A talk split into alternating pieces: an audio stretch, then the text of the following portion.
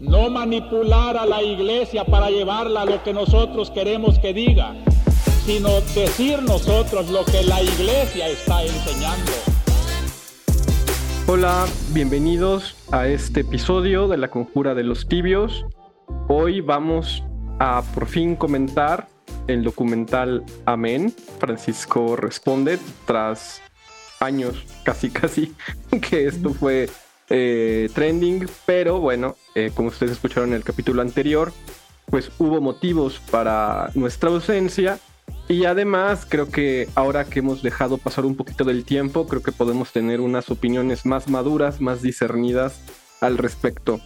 Como habitualmente, eh, hoy me acompañan Marta y el Padre Salvador. y pues como siempre es un gusto que nos estén acompañando en la conjura de los tibios. Qué gusto estar aquí. Hola a los dos y a toda nuestra audiencia. Este, pues sí, creo que es importante que hablemos de este documental porque pues hemos siempre tratado de aquí en este su podcast hablar de aquello que hace el Papa, ¿no? Eh, o sea, de muchos temas, pero siempre tratamos como de retomar aquellos eh, momentos significativos, ¿no? Que ha tenido el Papa en los viajes apostólicos, documentos, etcétera, ¿no? Y este es un documental que causó mucho revuelo, no solamente en el mundo católico, sino en todos lados, y que además em, generó muchas reacciones, ¿no? Tanto y en todos lados, ¿no? Tanto entre los católicos reacciones positivas y negativas, como en las personas no católicas reacciones positivas y negativas, ¿no? Entonces queríamos o sea, no queríamos dejar pasar como la oportunidad de platicar al respecto y de poderlo analizar, pues con la perspectiva que siempre hemos tratado de tener aquí en la Conjura de los Tibios, ¿no? De este apego al magisterio y de fidelidad al Papa. Entonces, pues justo de eso queremos hablar el día de hoy.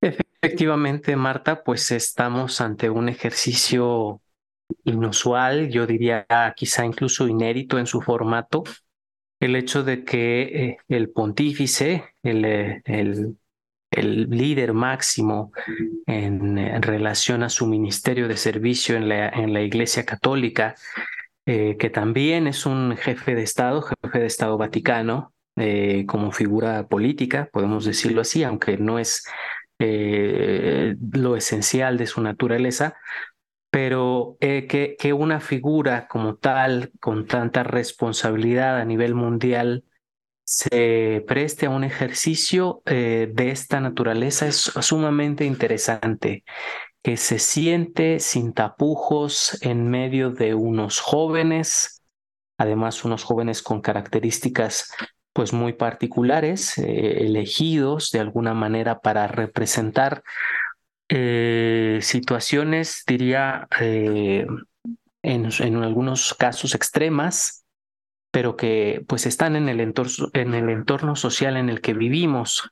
Ciertamente no diría que es eh, un grupo elegido, un grupo promedio, vamos a decirlo así. Creo que nos, nos presenta casos particulares para buscar generar pues una, una reacción y partir desde su, su, experiencia personal en las distintas situaciones eh, que ellos viven para entablar un diálogo con el Papa. Y como te digo, este ejercicio, eh, aún eh, no participando, si fuera el caso de, la fe o de la creencia o de la pertenencia a la Iglesia Católica, es un ejercicio muy, muy interesante, ¿no? que, se dé este, este diálogo tan directo, tan sin tapujos. Y con jóvenes de distintos países, eh, pues sí, creo que, es notable. Y justo creo que, ah, perdón, perdón, creo que justo es una de las cosas que inicialmente fue lo primero que causó controversia, ¿no? O sea, el hecho de que era en un medio em, secular, que además es una de las marcas como más reconocidas en el mundo y que para muchas personas es un como monstruo en esta batalla cultural que le llaman, ¿no? Y este como enemigo número uno y justo el director también, ¿no? Le, decían que no, que cuáles serían las intenciones ocultas, ¿no? Entonces, de entrada, el mismo medio, ese mismo ajá, espacio en el que se estaba produciendo, de entrada ya era controversial, ¿no? Incluso muchísimo antes de que saliera al aire el documental, ya había comentarios que asumían lo que se iba a decir en el documental o cómo iba a estar editado el documental o quiénes iban a participar en el documental por ser eh, pues la empresa que lo estaba llevando, ¿no? Y más allá de la empresa, yo creo que también es importante hablar de quién es el productor de este documental, que es Jordi Évole, eh, conocido por este programa que fue un hitazo en España, Salvados, eh, que salía en la sexta, eh, que tenía un formato peculiar, digamos, intentando mostrar ciertas cuestiones sociales desde un enfoque muchas veces medio anticatólico. yo recuerdo, por ejemplo, un episodio que se hizo muy famoso en el que eh, Évole y su equipo visitaban eh, Torre Ciudad, un santuario de, del Opus Dei, donde el follonero, este, este personaje eh, de Évole, eh, la hacía de, de, monaguillo y también pidió que, que se canonizara a, a, Federico Jiménez Los Santos, que ustedes sabrán es este periodista español muy,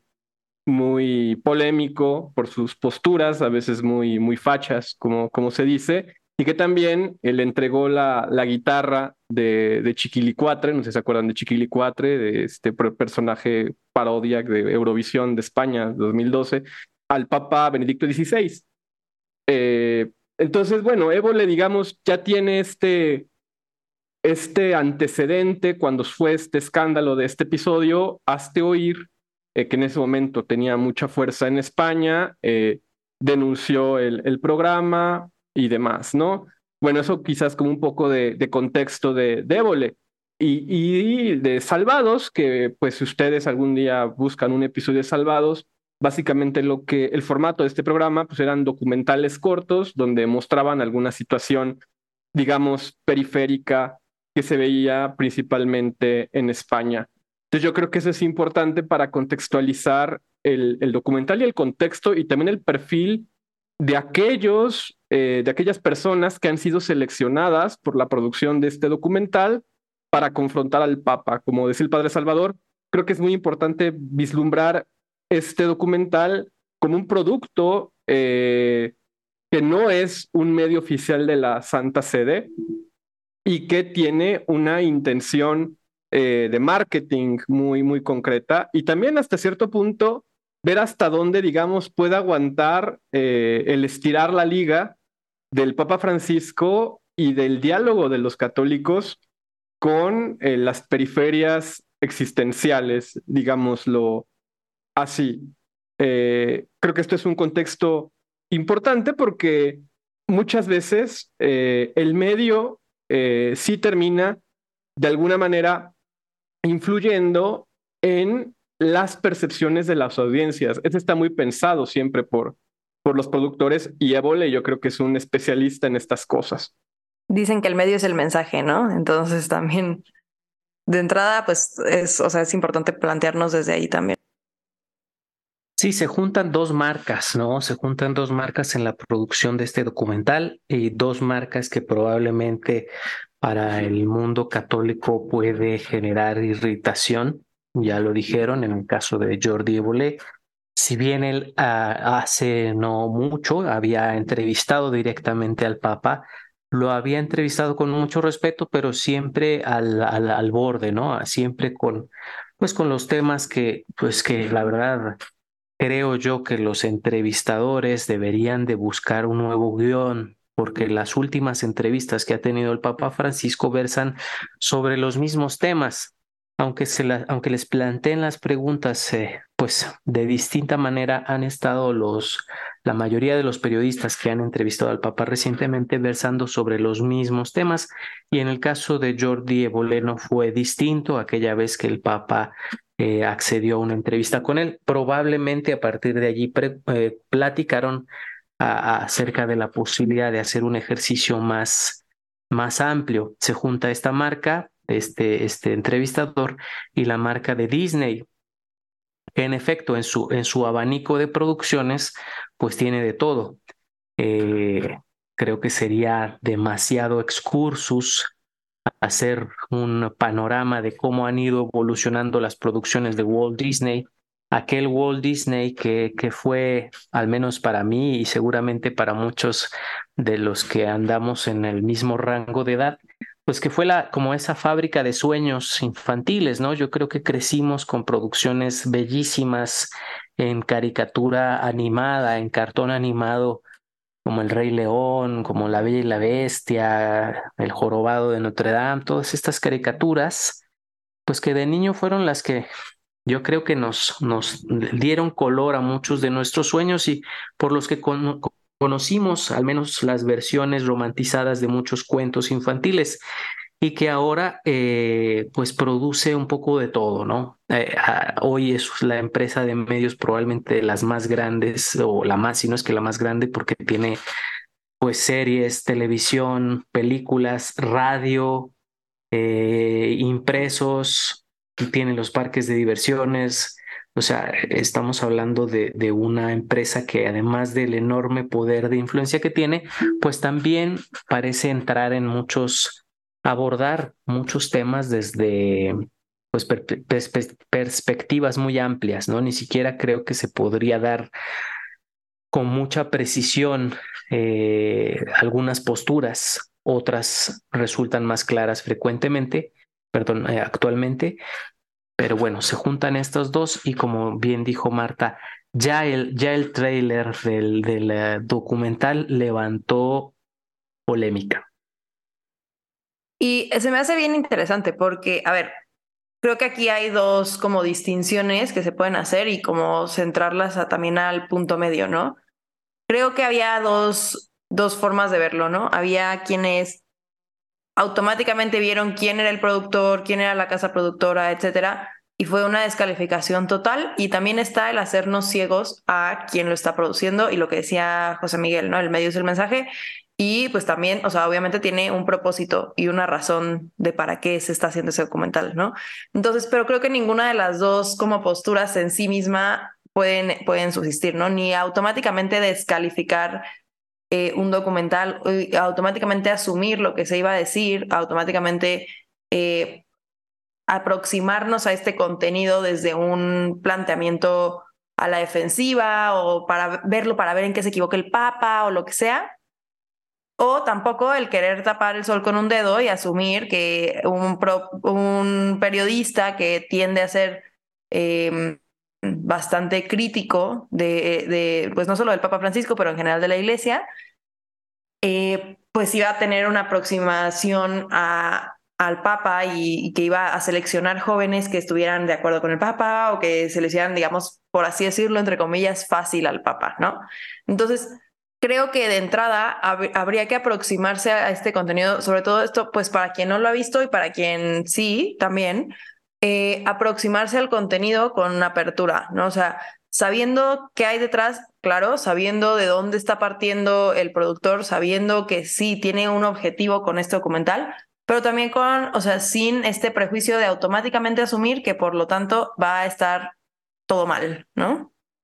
Sí, sí, es, es muy arriesgado eh, opinar a priori y, cerrarse al diálogo. Yo creo que en el hecho que estamos comentando de que el terreno estaba más o menos puesto o un poquito inclinado de alguna manera, es decir, construido el escenario, creo que en esa, en esa construcción está la valentía del Papa para prestarse al ejercicio. Lo decía hace un momento, eliminando incluso el, ámbito de la fe, si estuviéramos hablando de un jefe de Estado más, cualquier producción de esta magnitud normalmente es un terreno construido para favorecer o para hacer empatizar al entrevistado. Normalmente hay preguntas eh, señaladas antes, se ponen de acuerdo un poco los, los, las personas que van a intervenir, y eh, aunque se toquen temas ríspidos, eh, se le pone la plataforma al entrevistado para que caiga bien, ¿no? para que caiga de pie.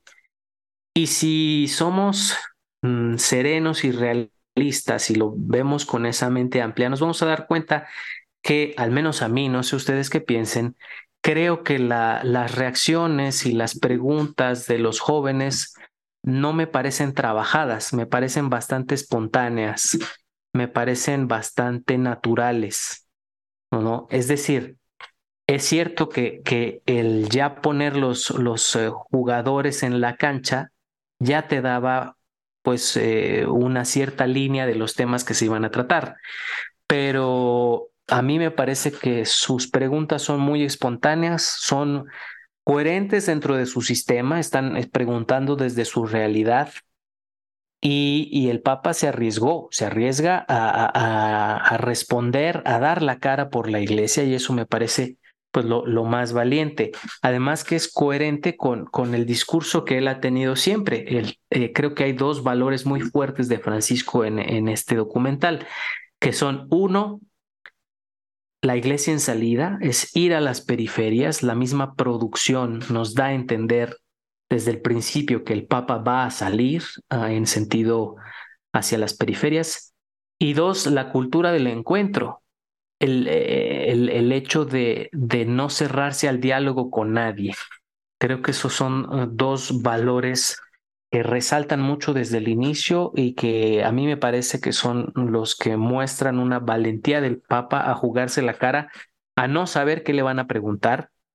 Eh, leí además que lo, Jordi Evolé dijo que lo único que el Papa Francisco le pidió para aceptar hacer este documental fue que uno, al menos uno de los jóvenes que participara fuera católico. Entonces el Papa le dio carta abierta a, Jordi Bolé con esa valentía, con esa parresía que le caracteriza al Papa Francisco, diciéndole por lo menos que haya un joven católico. Que ese es otro personaje o otra persona muy interesante del documental, ¿no? El, perfil de María, porque parece que ella cumple todos los clichés, digamos, del catolicismo políticamente correcto. O sea, es una niña eh, blanca, rubia, eh, se ve de un estrato medio alto en España, del camino neocatecumenal, familia, familia cliché católica en España, tiene, creo que serán cinco hermanos, una cosa así, y que en el, en el documental hay una escena que me parece muy, muy curiosa. Cuando estamos viendo Gaby y yo, hasta dijimos, Dios mío, hacían de pensar que nos vemos los católicos normales, que pues un poco sí, que se ridiculiza, por ejemplo, el resto de las laudes, ¿no? En el documental dan a entender como que es raro que la gente eh, rece en familia y lo hacen ver como si fuera una cosa eh, anómala, ¿no? O sea, yo creo que sí hay como un poco este prejuicio eh, de buscar como lo más cliché de, del catolicismo y sobre todo en esta visión muy española de, de de presentar siempre el catolicismo como un aliado de una de las dos Españas, de esta España, eh, pues muy ligada, digamos, a los, a los movimientos de, de derecha, ¿no? Una, un catolicismo que se considera cómplice de la opresión de la clase obrera, digámoslo así, ¿no? Entonces, eh, creo que ahí también hay un desafío bastante interesante y también es muy curioso ver cómo María, a lo largo del documental, lo va, eh, digamos, también tejiendo para dar una respuesta y un testimonio bastante fuerte, ¿no? Pero comentaba con, con Gaby cuando vimos el documental que a lo mejor hubiera sido un ejercicio más interesante buscar católicos de las periferias, precisamente para, para dar cuenta de cuál es este sentido de, universalidad y de iglesia en salida que se está proponiendo no desde ahorita, sino pues desde que hay iglesia, ¿no? Creo que la iglesia siempre ha tenido muy clara esta visión periférica y cómo la iglesia eh, muchas veces desde el anonimato propone a estos testimonios silenciosos que van construyendo el reino porque ahí me parece que son canchas diferentes, ¿no? Évole sí lleva casos muy extremos al documental en la otra parte, ¿no? Entonces tenemos eh, una feminista de Católicas por el, por el Derecho a Decidir, que bueno, quizás para nuestra audiencia valdrá la pena comentar un poco de quiénes son las católicas por el derecho a decidir. Es Milagros, esta, esta chica se, se, llama Milagros, es de Argentina, eh, llega con su paliacate verde. No, es colombiana, ¿no? Según yo es colombiana. Yo entiendo que es argentina. Porque tiene acento. Es, del norte. Bueno, no lo sé. A mí me parece que es, que es colombiana, pero no estoy segura. Yo como que entendí que era de, esta parte de Argentina que colinda con Paraguay, con, eh, con el norte, ¿no? De por ahí de Paraná, esa zona. La verdad no, no lo recuerdo. Puede ser, puede ser que tengan razón. ¿Quiénes son, Marta? Entonces, estas, eh, eh, este grupo que son, mi coco eterno. O sea, genuinamente son, son, mi, son mi coco eterno. Porque cuando yo digo que soy católica y feminista, todo el mundo asume, bueno, no todo el mundo, pero se asume que estoy partiendo de ahí, ¿no? Y para muchas personas que piensan como yo en este sentido, mm, se asume que venimos, que, que vamos en esa línea, ¿no? Yo me acuerdo que cuando estaba viendo el documental, lo estaba viendo con mi mamá y cuando ella dijo que yo soy católica y me considero feminista, yo dije, ¡eh! Y en eso dijo, yo vengo de católicas por el derecho a decidir y se, se saca su pañuelo verde y dije, ¡no! Este, y mm, a ver, Católicas por el Derecho a Decidir es una organización que, que de entrada ya tiene varias como llamadas de atención en donde se les ha dicho que no pueden usar eh, la palabra católicas, ¿no? Este, sede de, eh, eh, tiene su origen en, en, Latinoamérica, no es una cosa que venga de otro lado, y este, empiezan en 1994.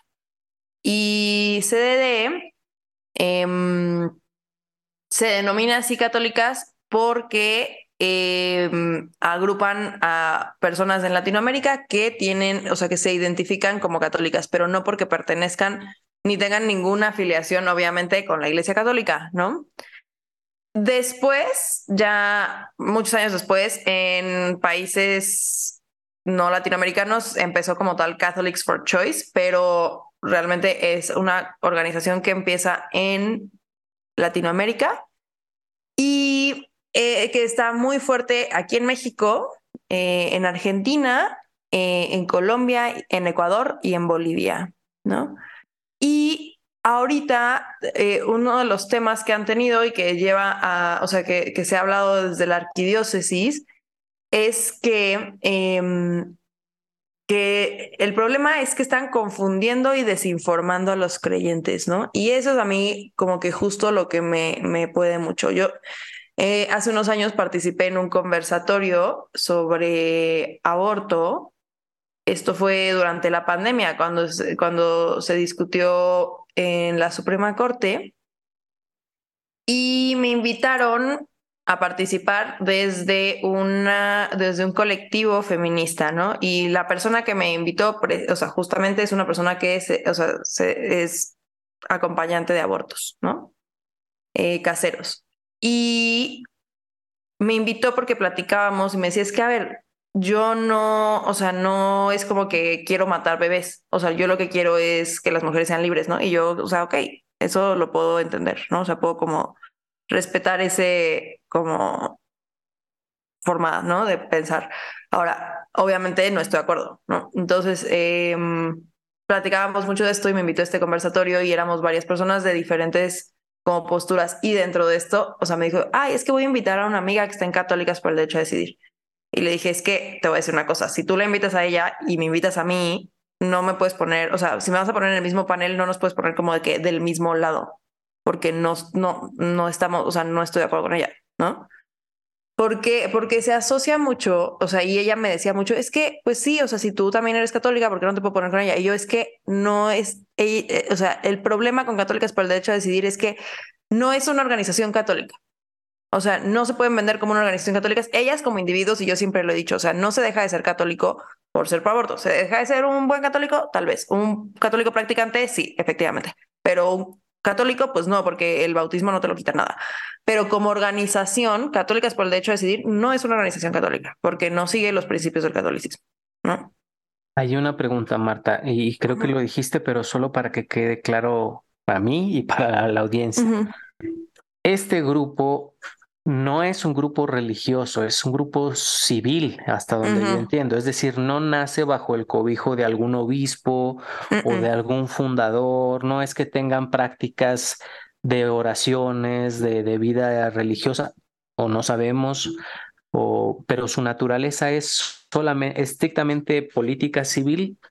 Ajá. O... o sea, y eso, o sea, es algo político civil y que como que a mi forma de ver y que creo que hay muchas personas dentro del el feminismo pro vida que está de acuerdo, es que eh, han coartado un poco el nombre de católicas, ¿no? Eh, se, se agarran de ahí porque justo, pues, nacen y crecen en sociedades que son profundamente católicas, como son las sociedades latinoamericanas. Entonces, claro, pues, ¿qué van a hacer cuando las viejitas, las abuelitas, las tías, las niñas que van a la iglesia y que, que sí sienten una afinidad con la iglesia católica, no las, o sea, no se animan a seguirlas en su lucha por el aborto? Pues obviamente disfrazar que es una lucha que es compatible con el catolicismo, ¿no? O sea, ellos en su fundación no hay un sacerdote, una monjita, nada, ¿no? O sea, esto es, es fundado por Francis Kisling, Sarita Hudson, Silvia Marcos y Julián Cruz Alta, ¿no? Eh, y su trabajo es, o sea, y lo dicen en su misión, ¿no? Son un movimiento de personas feministas, entre comillas, católicas, comprometidas con la defensa de los derechos humanos, particularmente vinculados a la sexualidad y reproducción humana. Entonces, no es un tema en donde eh, pues hay, organizan congresos de oración y retiros para nada. Pero eh, sí, o sea, sí hablan de una mirada teologías progresistas y no sé qué, pero no es un tema en donde hagan realmente una reflexión teológica. Este, además, bueno, lo que, a lo que se dedican y, a lo que, y lo que hacen es eh, difusión, ¿no?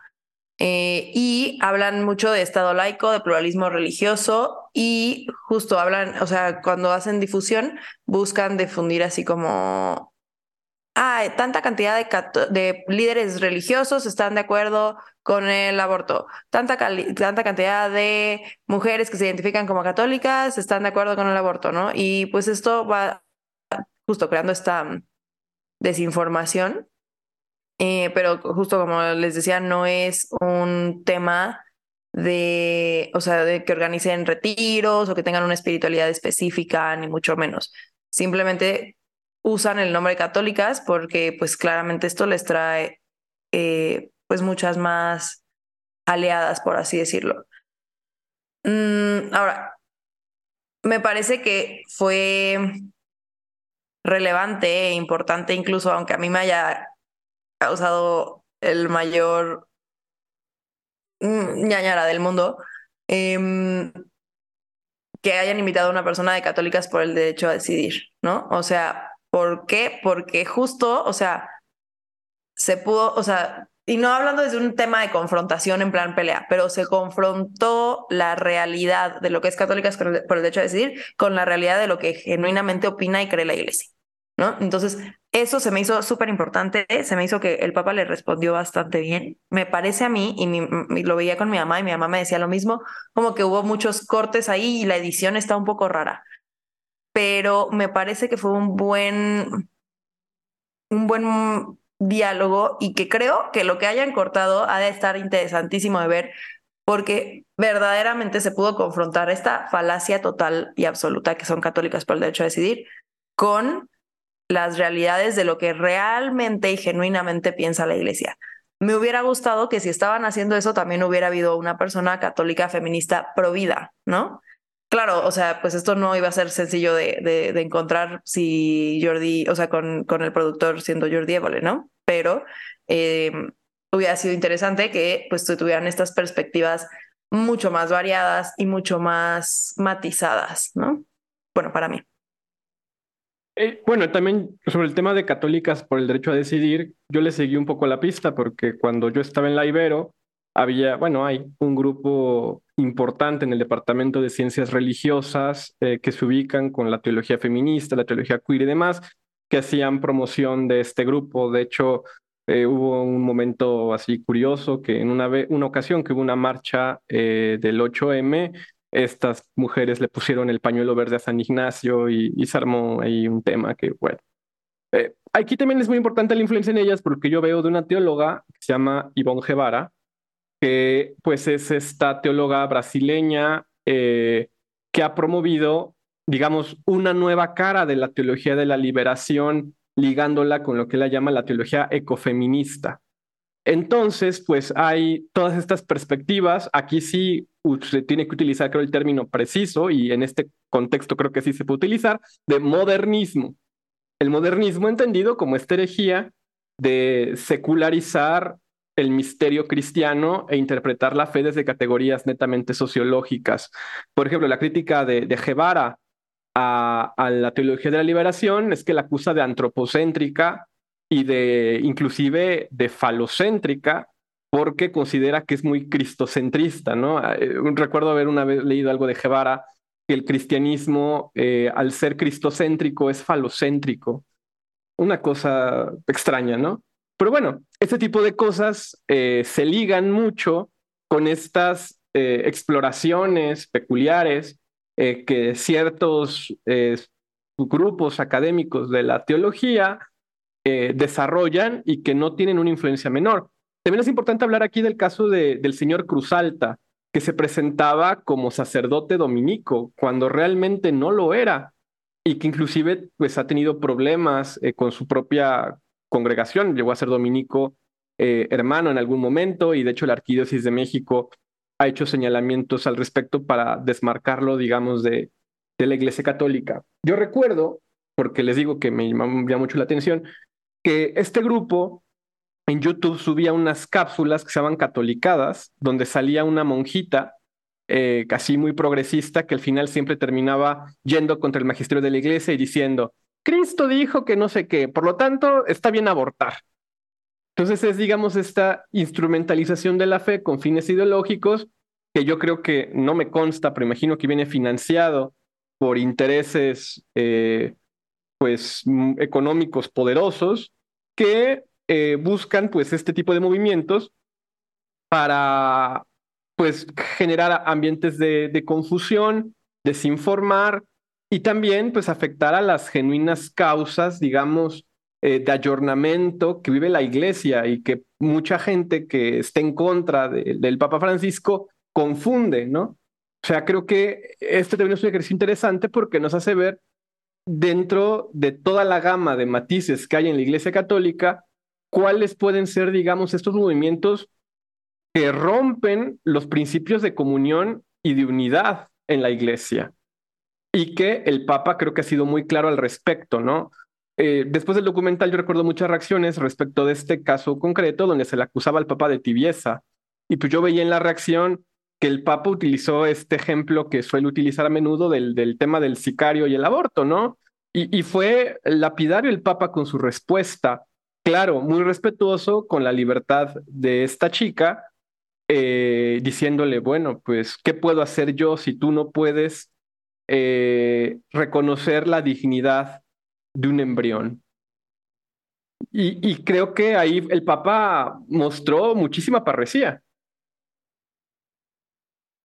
Sí, eh, ahora que hablábamos de las reacciones a priori, mucha gente, por desgracia, sí, eh, bueno, las, los mismos sectores que siguen criticando al Papa, pues decían, sí, el Papa se presta un medio progre que es tal, tal, tal, tal, tal. Cuando si ves eh, con amplitud, ¿verdad? Las reacciones del Papa a estos temas, pues me, me pareció muy claro en muchos puntos. Lo que es cierto es que su estilo de diálogo sabe que no hay que romper. O sea, no, no va a llegar y les va a dar con, con el catecismo en la cabeza a los que piensen distinto. Ahora que hablabas de, de las teologías que han generado estas, estas reacciones, el, el, tema de la teología feminista en su, en su gama más confrontativa, vamos a decirlo así, la teología queer y todos estos movimientos, pues eh, sí hay que distinguir eh, una cosa importante en relación a la teología y al magisterio, o a los teólogos y el magisterio. ¿no? Es decir, nosotros como católicos, y creo que también es una misión muy bonita que tenemos o que buscamos tener en el podcast, nosotros seguimos el magisterio, ¿no? Que es eh, lo que la iglesia se pronuncia, las, las afirmaciones, el contenido, eh, teológico que la Iglesia valida en su tradición, ¿no? especialmente con el Papa y, y con el depósito de la fe. Ahora, sí es papel de los teólogos el, pues el seguir, el profundizar más la fe. Y en esa reflexión, efectivamente, pues llegan a, a no solamente a los horizontes, sino a veces incluso dan pasos más allá de los horizontes. Si hay distintas escuelas de teología, a partir de la filosofía que utilicen para, para construir también una argumentación teológica sobre la revelación, sobre la tradición, sobre la palabra. Por desgracia, estas nuevas teologías confrontativas tomaron principios, eh, pues básicamente el de lucha de clases, ¿no? del comunismo marxista, y lo aplicaron en vez de ser ricos y pobres, ahora usan hombres, mujeres, ahora usan eh, este, heterosexualidad con toda la, la gama ¿no? del género. Y generaron, pues sí, sí generan eh, a partir de esos principios filosóficos, pues teologías que pues pueden decir que son de avanzada, pero que muchas de ellas sí cruzan los límites de lo que el magisterio enseña. Sin embargo, regresando al documental, creo que esta jovencita Milagros, pues escuchando un poquito lo que dice, creo que es muy noble, yo no discutiría eso, o sea, se ve muy conmovida ante el hecho de, de cómo se realizan los abortos clandestinos, eh, se ve que tiene una empatía fuerte hacia las mujeres que lo realizan. Ella dice, yo incluso las acompaño para que no vayan solas, ¿no? Entonces, creo que hay una nobleza, pero sí hay, evidentemente, pues una, una ingenuidad, eh, diría, un desconocimiento, pues de, de una, de, de lo que el magisterio enseña en relación a la vida, como para llamarse católica, pero por otro lado también de lo que la vida es en sí misma, fuera del tema magisterial. Es decir, y, es la respuesta que le da el Papa. O sea, el tema del aborto, partamos de una situación científica, ¿no? Y empieza a hablar, a dar un discurso bioético eh, sin recurrir al argumento de la fe. El Papa trata de entrar en un terreno común en esto, ¿no?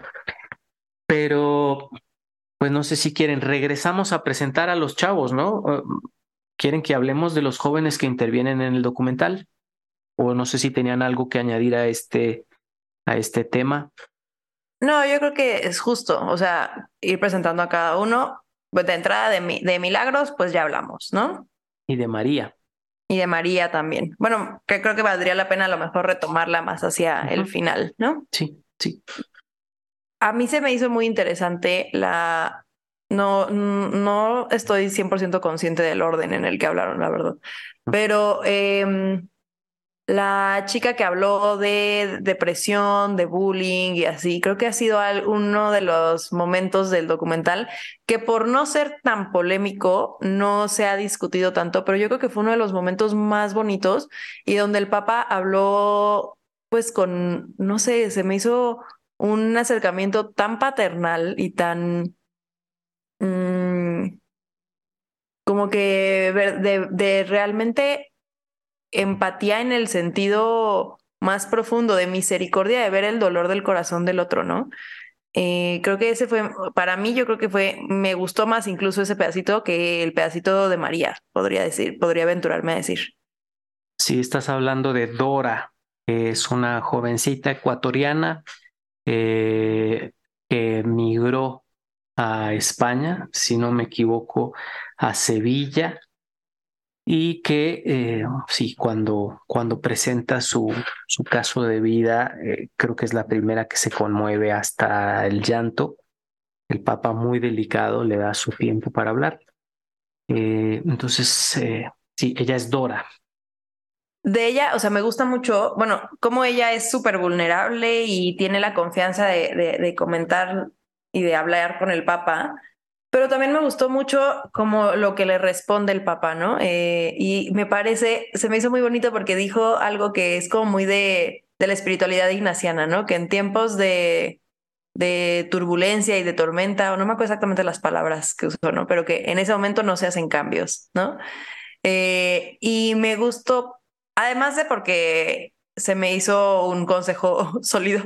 Este, me parece, fue una forma sutil para quien no eh, lo conoce tanto, pero muy clara para quienes lo, para quienes conocemos esto, eh, de introducir la espiritualidad católica incluso en un mundo secular, ¿no? O sea, en ningún momento le dijo a la, a, la chica Dora, oye, entonces mira, te vas a sentar y vas a hacer tu examen diario y vas a pedir la gracia de que no, ¿no? Eso le dijo, en momentos de turbulencia no se toman, no se hacen cambios, ¿no? Y, eh, y a lo mejor este consejo que se le queda a ella y que se le quedan a muchísimas personas que pueden haber, el, haber visto el documental y que se le pueden haber quedado a los demás jóvenes que estaban ahí, Em, ya es, o sea, un, una pequeña introducción, ¿no? A esta espiritualidad, ¿no? Y a, a, la manera en que los católicos estamos llamados a vivir nuestra vida, ¿no?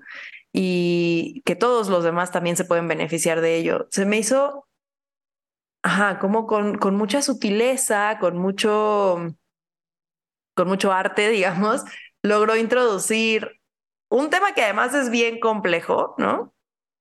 Como es el discernimiento, em, en una conversación tan casual y, introducirlo de una manera mm, tan cercana a las personas, ¿no? Tan aterrizada, tan puntual y, que responde a un problema real, que responde al sufrimiento real de las personas, que responde a las luchas internas de las personas, que no solamente es eh, pues algo que se queda en lo etéreo y en lo místico, ¿no? Sino que realmente, o sea, que, que va hacia las realidades de los individuos, incluso de aquellos que no se consideran eh, miembros de la iglesia, ¿no?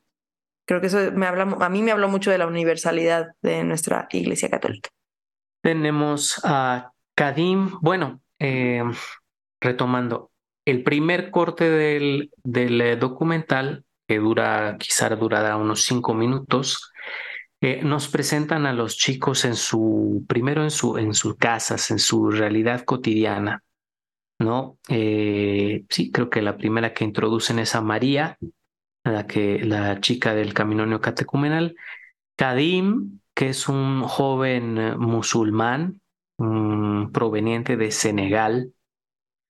Luego está Juan, al que solo vemos un poco en un plano abierto en el campo o en su bicicleta, que es un joven español eh, que estudió en un, en un colegio del Opus Dei. Más adelante va a relatar cuál es su caso de vida. Creo que es pues el más fuerte o fuera de Alejandra, la colombiana, eh, viene después eh, Milagros, decíamos, la, la Argentina eh, de Católicas por el Derecho a Decidir. y dale con que era Argentina, ¿verdad? Ya, ya, desmentiremos al final. Celia, una jovencita, creo que es la más, la más pequeñita, una que sí, es la única que sí parece, junto con María, pues adolescente, que se define como no binaria, que al principio ella, cuando están todavía platicando entre ellos, el papá no está, ella manifiesta, dice que siente mucha emoción y mucho peso porque dice que piensa que sus preguntas pueden ayudar a otras personas. Luego está Meda, no sé si se pronuncia así, es una chica, es una jovencita también más, más joven de Estados Unidos, de una familia de la India, inmigrante en Estados Unidos. Luego está Lucía, de Perú, eh, una ex religiosa, que lo, lo, revela también más avanzado el documental, una ex monja, pues. Eh, luego viene Dora, la, la, que tú nos comentabas, Marta. Luego Alejandra, a quien vemos con su, con su pequeña hija, eh, que es colombiana. a mi juicio, ella y la de Juan son los casos más, pues más extremos, vamos a decirlo así. Más adelante ella, ella revela cuál, a qué se mm, dedica, cuál es su, su, su trabajo. Y finalmente nos presenta en este primer corto a Víctor, que parece que es como un DJ, es el como más irreverente, es de, de Barcelona y se define a sí mismo como, como agnóstico. Y después nos muestran un plano más centrado, menos dinámico, un poco más frío eh, en escenas de Santa Marta de el Papa Francisco. ¿Verdad?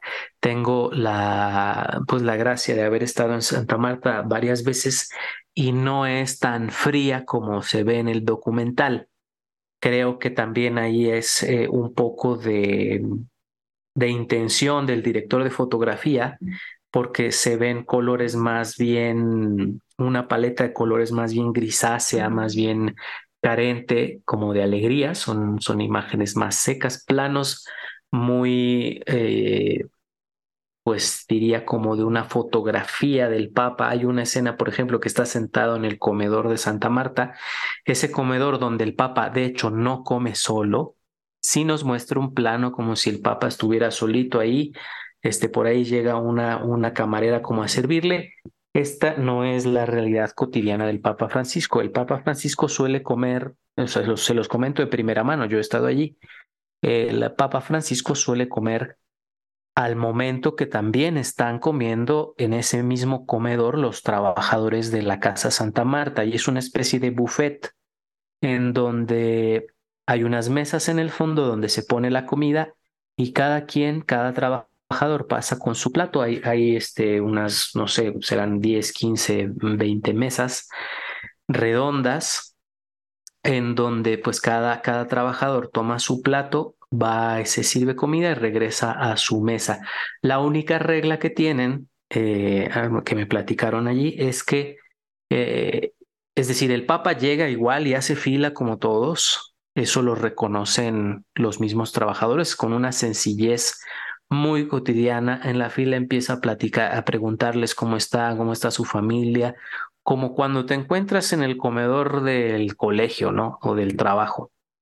Eh, espera su turno, se sirve su comida, lo que sí es que una de esas mesas es donde se va a sentar él y por respeto eh, y un poco también por la agenda propia del Papa, nadie se sienta en esa mesa si el Papa no lo invita, ¿no? A veces el Papa pues trae una agenda muy apretada, tiene que comer rápido o viene particularmente con algún cardenal o algo, pero dicen eh, los mismos trabajadores que hay, ocasiones en las que el mismo Papa les dice que se sienten con él alguno y ahí se sientan un poco a, comer, ¿no?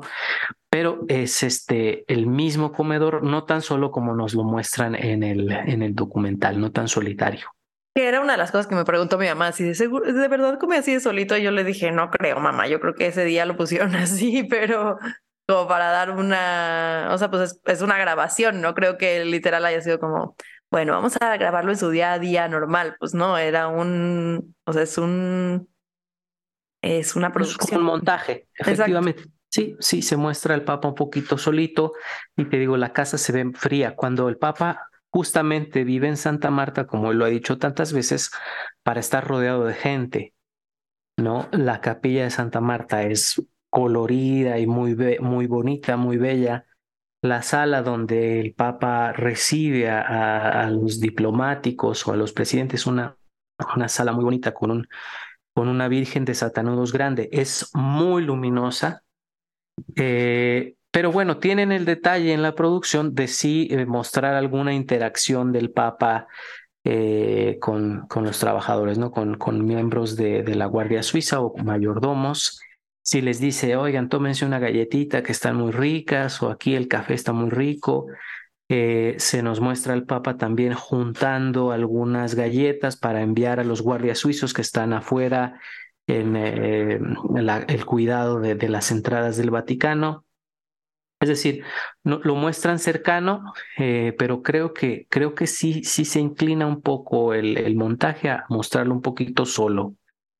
El plano transcurre eh, cuando él sale del Vaticano a través de un elevador que se ve lujoso, que va a contrastar con el elevador donde va a entrar a la sala donde están los jóvenes, que más bien es un elevador de pues de periferia, de suburbios, ¿no? Se ve como uno de estos elevadores industriales que cierran las puertas gigantes, estas de metal, así medio oxidado, y llega a una sala ya preparada con la, las paletas de Disney, que son más, más coloridas, ¿no? Más, más agradables, más, eh, digamos, generan una, especie de paz, de, de, sensación de, bienestar, de ser muy casuales. Me gustó mucho ese escenario, no sé qué piensan ustedes, pero creo que ahí sí se notó también la intención de contrastar los dos escenarios. Una casa Santa Marta fría y lujosa eh, y, una, y una salita periférica de encuentro con los chicos más agradable, aunque más pobrecita. Y bueno, eso me parece que es evidentemente intencional, ¿no? O sea, creo que esa es justo esa parte de la producción de con este tipo de lenguaje cinematográfico, eh, seguir mostrando esta idea de la iglesia como una institución eh, contradictoria, opresora, etcétera, ¿no? Eh, inclusive triste, digamos, poco, poco viva, poco eh, con poca conciencia de su momento histórico. No sé, o sea, ese, son ese tipo de, lenguaje que creo que para hacer una lectura completa del documental tenemos que eh, tomar muy, muy en cuenta, ¿no? Em, y ya, eh, me llama la atención, por ejemplo, estas tomas que, que hacen de Roma, o sea, para mostrar esta Roma sucia, esta Roma llena de grafitis, y, esto, y esta transición, digamos, de cómo de la sobriedad del Vaticano se llega a, la periferia romana. Sí, un poquito me da la impresión de que se habría grabado, si, si no es un escenario mm, montado, quizá eh, la, la, la, casa donde se haya grabado por, la, por, lo, por las calles que se ven un poquito eh, durante el traslado del Papa, me da la impresión que cerca de la zona de la estación Termini, eh, me parece que es un poco por aquellos rumbos, al menos se, ve también cuando los chicos van caminando por las calles, estas casas como café oscuro muy altas está, están en, en esa zona. Bien, esto es una, pues tratar de adivinar dónde era, ¿no?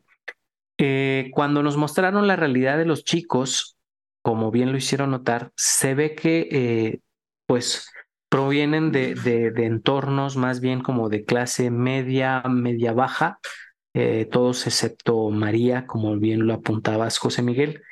Y a mí me pareció una cosa curiosa, no sé si se fijaron, cuando antes de que entre el Papa, los chicos están platicando, están muy emocionados, están compartiendo que están muy nerviosos y al momento del arribo, el único que se pone de pie rápido es Kadim, el musulmán.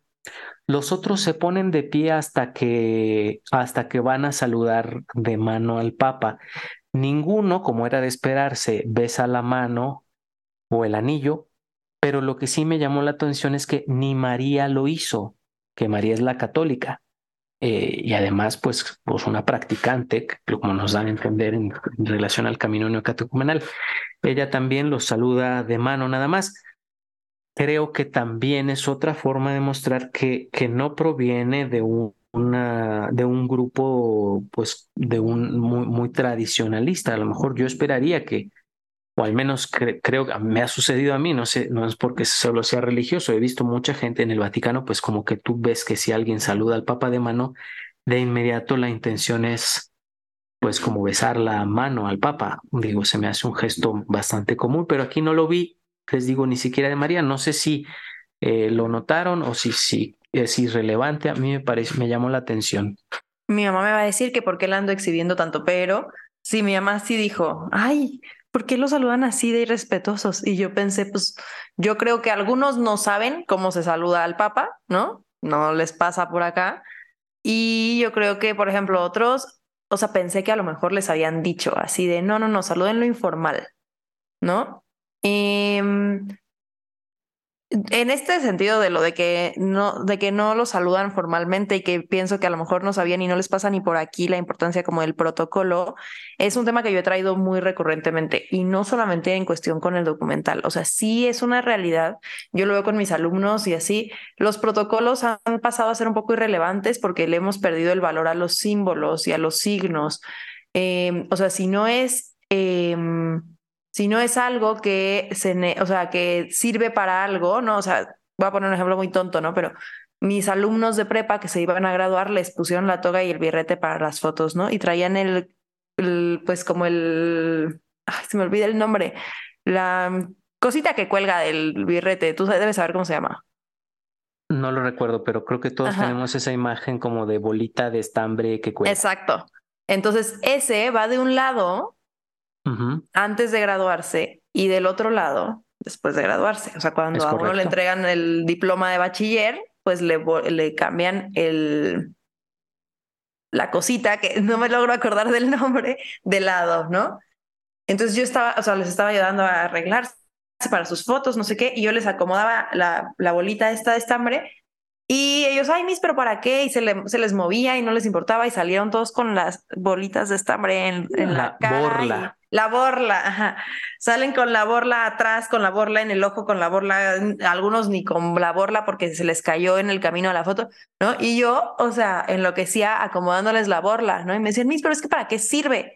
Y yo les decía, es que no es que sirva para algo, es que significa algo. Y me parece que es un, es un fenómeno que yo he visto repetido tanto así que le dije, ya le dije a, mi director espiritual que siento que quiero hacer como una investigación más profunda, a lo mejor que se vuelva un artículo académico o hasta un libro sobre esto del valor de los símbolos. Entonces yo creo que estos chavos no saben cómo se saluda al papá porque no entienden el valor de los signos. Y eso no solamente es responsabilidad de ellos, es responsabilidad de nuestra sociedad que es utilitarista y que es completamente pragmática. Y es, esto sirve, lo haces, no sirve, no lo haces. ¿no? Entonces, ¿de qué les sirve darle un beso al papá si ni siquiera creen en esa religión? ¿no?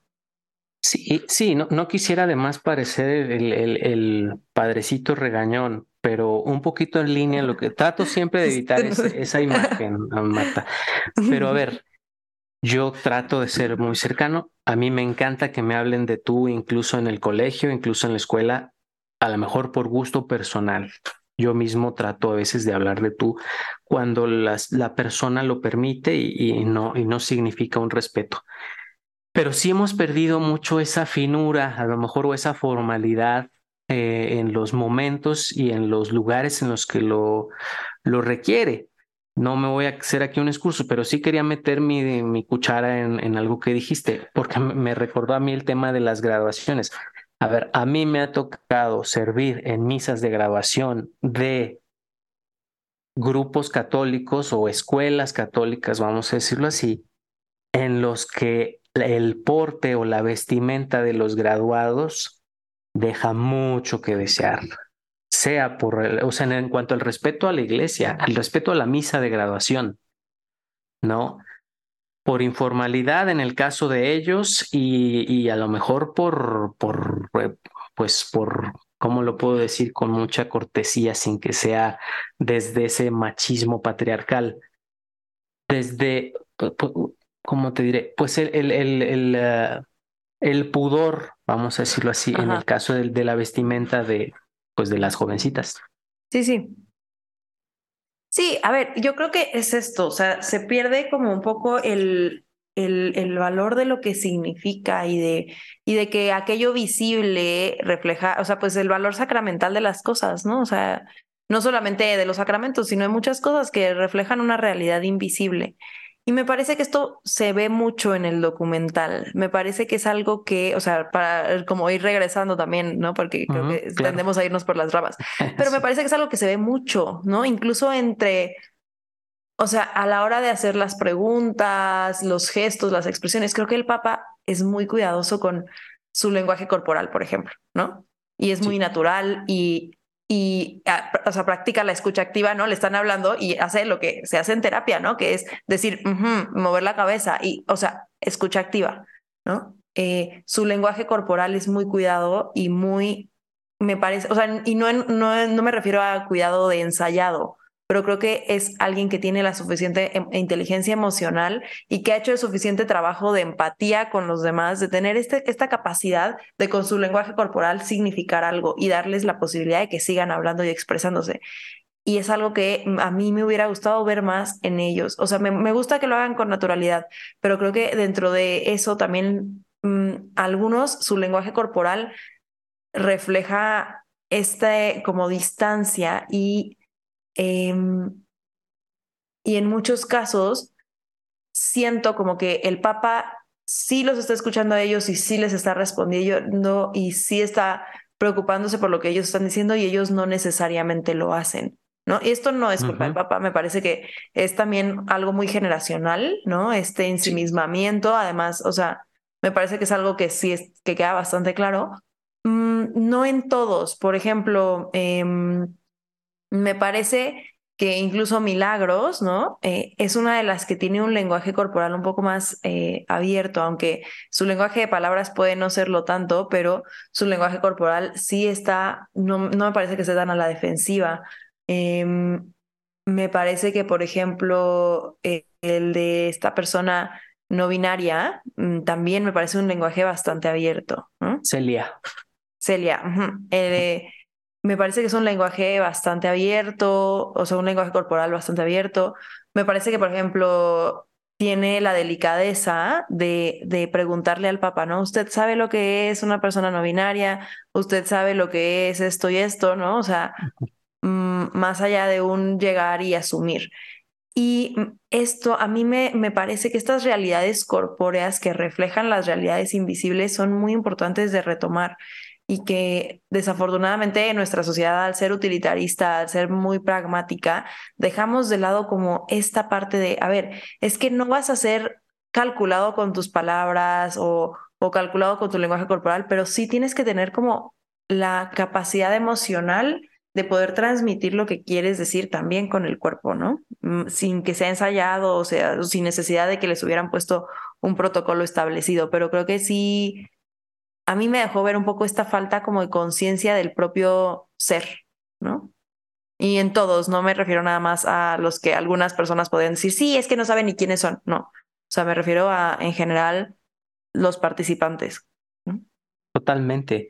Eh, a ver, el Papa pone el balón en la cancha y él es el que arranca el diálogo cuando les pregunta que eh, si esto se trataba de platicar con él, que si a ellos no se les hace aburrido platicar con un cura. Se ríen, eh, rompe un, poco el, un poquito el hielo y empieza, empieza eh, las preguntas, pero sí es, es importante señalar, como, como tú dices, Marta, las preguntas que hacen los, los chavos, estos chicos, me da la impresión de que tienen el ímpetu juvenil de que pregunto sobre todo para autoafirmarme. Es decir, mi pregunta lleva implícita, en el caso de estos jóvenes, mi identidad y mi descontento con las cosas que no son auténticas o que están fuera de lo que yo considero auténtico. Creo que la mayoría de las preguntas está planteada desde, ahí, desde decir, yo eh, vivo esto, yo soy esto, soy yo coherente ¿Usted por qué es incoherente o por qué la institución que usted representa es incoherente? Creo que es un, poquito un modelo que se repitió en varias preguntas y, no sé si sea parte pues muy, muy, muy juvenil, ¿no? Muchas veces uno trata, trata eso, trata de alzar la voz en la sociedad para decir yo soy, yo pienso así y lo están haciendo a lo mejor desde una, desde una pregunta, pero faltó en, ese, en esa autoconciencia de, de lo que dices, creo que falta también el eh, sentido de responsabilidad, el famoso accountability, ¿no? O sea, de lo que ellos preguntaron y de lo que ellos denuncian como cosas que están mal, me hubiera gustado que, pues que alguien dijera, a ver, también yo soy responsable de este problema, lo pongo sobre la mesa. No, creo que más bien fue un bombardeo a veces de, pregunta más incisiva, cuando muchos de los fenómenos que, que se comentaron allí, a ver, todos, todos tenemos parte en eso, todos tenemos actitudes que cambiar para que estos fenómenos no se den. ¿No? Eh, en cualquiera de los temas que, que ellos, eh, que ellos abordaron. Te pongo un ejemplo, en el tema de los abusos. Eh, una de estas frases lapidarias es de que se necesita una sociedad completa para abusar de un menor. O sea, hay muchas actitudes de encubrimiento, no solo en la iglesia, sino en la misma sociedad que han promovido o que han permitido el fenómeno del abuso. ¿No? Y el hecho de que se cuestione directamente a la iglesia sin duda es por, por lo sensible del tema en la institución, pero se olvida de toda la complicidad social y cultural que hay, por decirlo menos, para que este fenómeno se dé. en general creo que, creo que faltó un poquito también ese de jugársela por parte de ellos en, en, las preguntas. Sí creo que se expusieron y fueron vulnerables y eso es de alabar. Es muy valiente de un jovencito que vaya y presente su historia de vida y, y la mayoría situaciones complicadas pero sí tenían ese ímpetu juvenil de afirmación y de, y de, no, de no responsabilizarse. Yo no sé qué tan cuestión sea, digamos, el tema de la, de la juventud. Yo creo que más bien es el discurso eh, generalizado que hay en cierta visión política eh, del mundo sobre la Iglesia Católica como esta eh, gran institución cultural que tiene que ser no destruida, digamos, desde una revolución, sino desde dentro a partir de una eh, secularización, modernización, adaptación de los valores trascendentales como al sentir de la masa, ¿no? Y, creo que desde esa actitud eh, muchos confrontan al Papa diciendo, yo estoy bien y también estoy, digamos, que no necesito la iglesia, sino más que para, digamos, sentirme de alguna manera acompañado según mis valores y bueno, no es su culpa, ¿no? Eso es algo generalizado en, en nuestro, en nuestro mundo. Eh, del Noche lo explica de una manera muy bonita. Dice que después de, de que termina el ateísmo, propos, eh, en español sería el ateísmo propositivo, eh, que es este ateísmo que construye, el ateísmo que sí está en contra de la religión, pero propone una nueva sociedad, va a llegar el ateísmo light, que es el ateísmo de la sociedad opulenta, que es cuando simplemente el tema religioso queda completamente fuera de, la esfera pública o se convierte simplemente en un tópico cultural eh, como de consuelo espiritual para ciertas personas, ¿no? Y, yo notaba eso, sobre todo lo noté mucho eh, con esta chica que se dedica a la pornografía, que ella parte de que está bien, y de que ella... Alejandra. Alejandra. Y de que ella lo que hace es completamente normal, moral, y que no hay nada eh, extraño ni, ni anómalo con su modus vivendi, porque lo justifica el hecho de que ese trabajo, digámoslo así, le permite pasar tiempo con su hija. Y bueno, creo que en una sociedad buenista, ese tipo de argumentos es válido, ¿no? Pero el Papa responde de una manera muy aguda eh, y le hace ver, digamos, voy a decirlo con, con las palabras crudas, que evidentemente no son las del Papa, le hace ver la indignidad de, de este modo de ganarse la vida, ¿no? Y eh, pues es una, una respuesta, me parece, con bastante caridad y con bastante parresía, y que precisamente creo que la producción del, del documental intencionalmente dirige las cuestiones para que la iglesia parezca una sociedad eh, retrógrada, ¿no? Digámoslo así. A mí llama también la atención cómo de, de los chicos del documental, el único que tiene esta actitud, digamos, de cierta apertura por un sentido religioso, usando la expresión de Yusani, es precisamente el, el, chico de Senegal, ¿no? Perdonen con los nombres, yo soy pésimo aprendiéndome los nombres. Tengo que llevo todo el año con ellos y no me sé los nombres.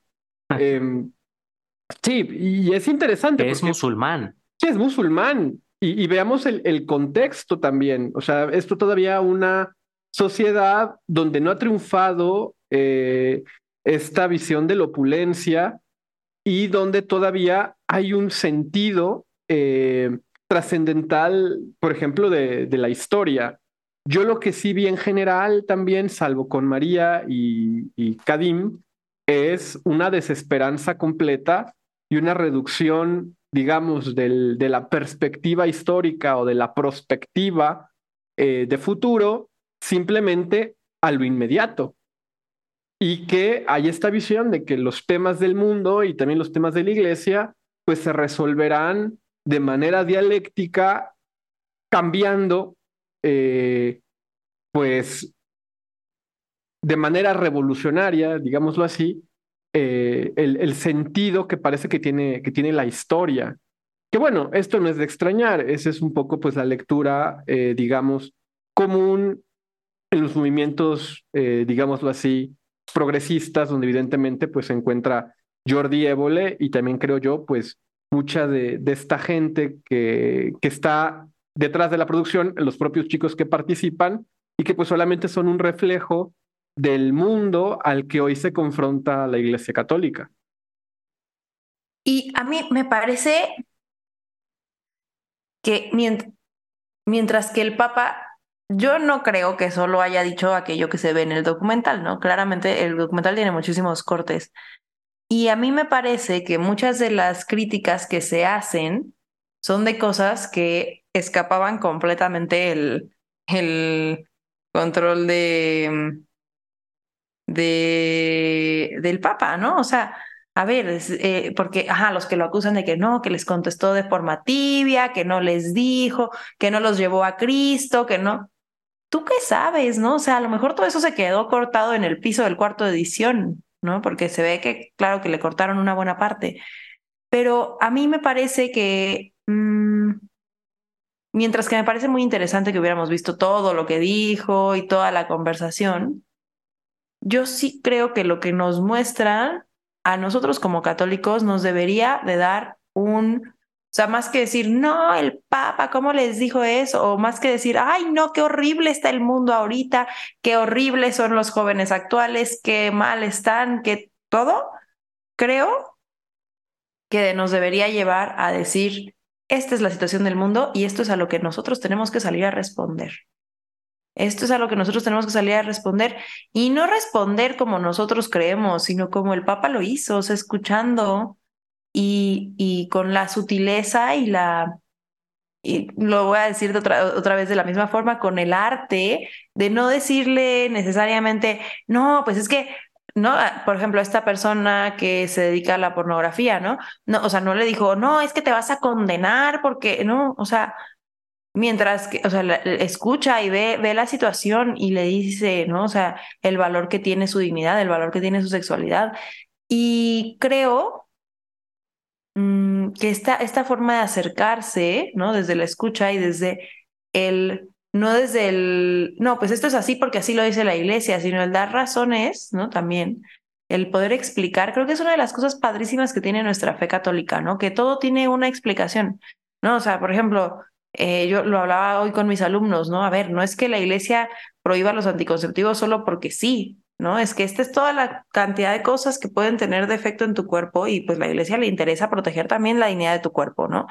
Eh, me parece que cuando somos capaces de dar razones y de responder a las verdaderas interrogantes, que aparte así se llama el documental, Amén, Francisco responde, ¿no? O sea, el responder a las interrogantes profundas que podemos tener, a lo mejor disfrazadas de interrogantes superficiales y eh, y centradas en uno mismo, ensimismadas, eh, de todas formas son interrogantes que nos hablan de un sentido profundo de, del sufrimiento, de, de, desesperanza, de ver el mundo actual y de no encontrar soluciones, ¿no? Entonces, más que decirles, no, ustedes están mal y se van a condenar, me parece que el poderles proponer soluciones alternativas, soluciones que respeten su dignidad, soluciones que genuinamente... Eh, respondan a los anhelos profundos de su corazón, es lo que también estamos llamados a hacer y es a lo que nos debería de llamar y de invitar este documental, más allá de si estamos haciendo una crítica o si estamos haciendo o si fuimos los fans número uno del documental, nos debería inspirar y llamar a hacer este ejercicio de una vez más ser, ser esta iglesia en salida, ¿no? Y de ir a las periferias. Yo creo que muchas veces eh, Quizá la mayoría de las veces la, la verdad no necesita una defensa a ultranza porque la verdad brilla por sí misma. Ahora que tocaban el tema de, de Alejandra, la, la joven eh, madre, que parece que es madre soltera porque la pareja nunca aparece, eh, que se dedica a, producir eh, pornografía por su cuenta, como ella dice, en alguna de estas plataformas que evitan los intermediarios, supongo. Em, a ver, no sé si lo notaron, pero ahí me parece que en algún momento se mete un autogol fuerte, porque creo que es María la que le dice que si no bueno, que, que, la, que la están utilizando, ¿no? Y ella me parece que dice, igual antes nos usaban, pero ahora puedo generar dinero, ¿no? Y pum, a, mí esa frase me pareció como desgarradora, ¿no? Como decir, es, es, lo que te digo, ese autogol yo no creo que deje indiferente a una joven que escucha eso. O sea, que digas, lo estuvo validando constantemente como diciendo yo soy dueña, yo tomo mis decisiones, yo sé lo que hago y lo que no hago, yo soy, yo sé, yo sé, yo sé, yo sé, pero que ella misma llegue un momento en el que dice sí, de todos modos me usan, pero al menos genero dinero a partir de ello. No sé, no sé si deja indiferente a una jovencita que estaba empezando a comprar el argumento de que, pues de que no tiene nada de malo. Y, ¿sabes? En, en ese sentido, mira, yo es algo de, es, es una de las cosas a las que, que, las que genuinamente admiro el feminismo radical, ¿no? Que dice, es que, eh, o sea, decir que la prostitución es el trabajo más viejo del mundo, decir que la pornografía es trabajo sexual, simplemente eh, vuelve una vez más a las mujeres objeto de consumo y medios de producción, o sea, ni siquiera, y, y el decir, ah, soy dueña de mis propios medios de producción, y eso, eso lo hacen un poco usando la retórica marxista, ¿no? pero es, o sea, usando, o sea, los medios de producción, ¿quiénes son los dueños de los medios de producción? ¿No? Y el cuerpo puede ser considerado un medio de producción. Entonces, a mí me parece, mm, o sea, que deja ver este, este enorme conflicto que es real, o sea, sí lo dice, o sea, no, en mi trabajo anterior no podía estar con mi hija, ¿no? Entonces nos deja ver las realidades complejísimas, porque ¿qué le vas a decir? No, sí, pues regrésate a un trabajo de, de 12 horas al día en donde no ganas lo suficiente para atender a tu hija y a la precariedad absoluta, pero tampoco le vas a decir, no, pues sí, buenísimo tu, tu trabajo en donde pues estás dejándote la dignidad, ¿no? Estás dejándote, eh, estás dejando tu valor, ¿no? Como persona, no lo pierdes, pero ahí lo estás dejando.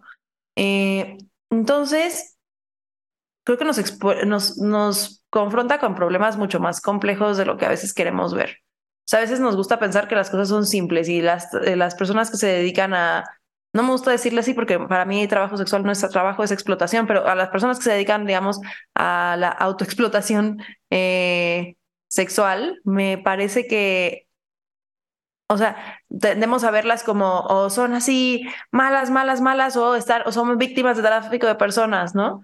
Y a veces no es ninguna de estas dos, simplemente se han enfrentado a situaciones de, o sea, extremas, a precisamente estas periferias, ¿no? Em, y me parece que incluso cuando María le habla y, y, ella le responde esto que dices, ¿no? Este, este, pues sí, me siguen, o sea, me usan de todas formas, pero por lo menos gano dinero. Creo que, y el Papa se lo dice a María, ¿no? Más adelante.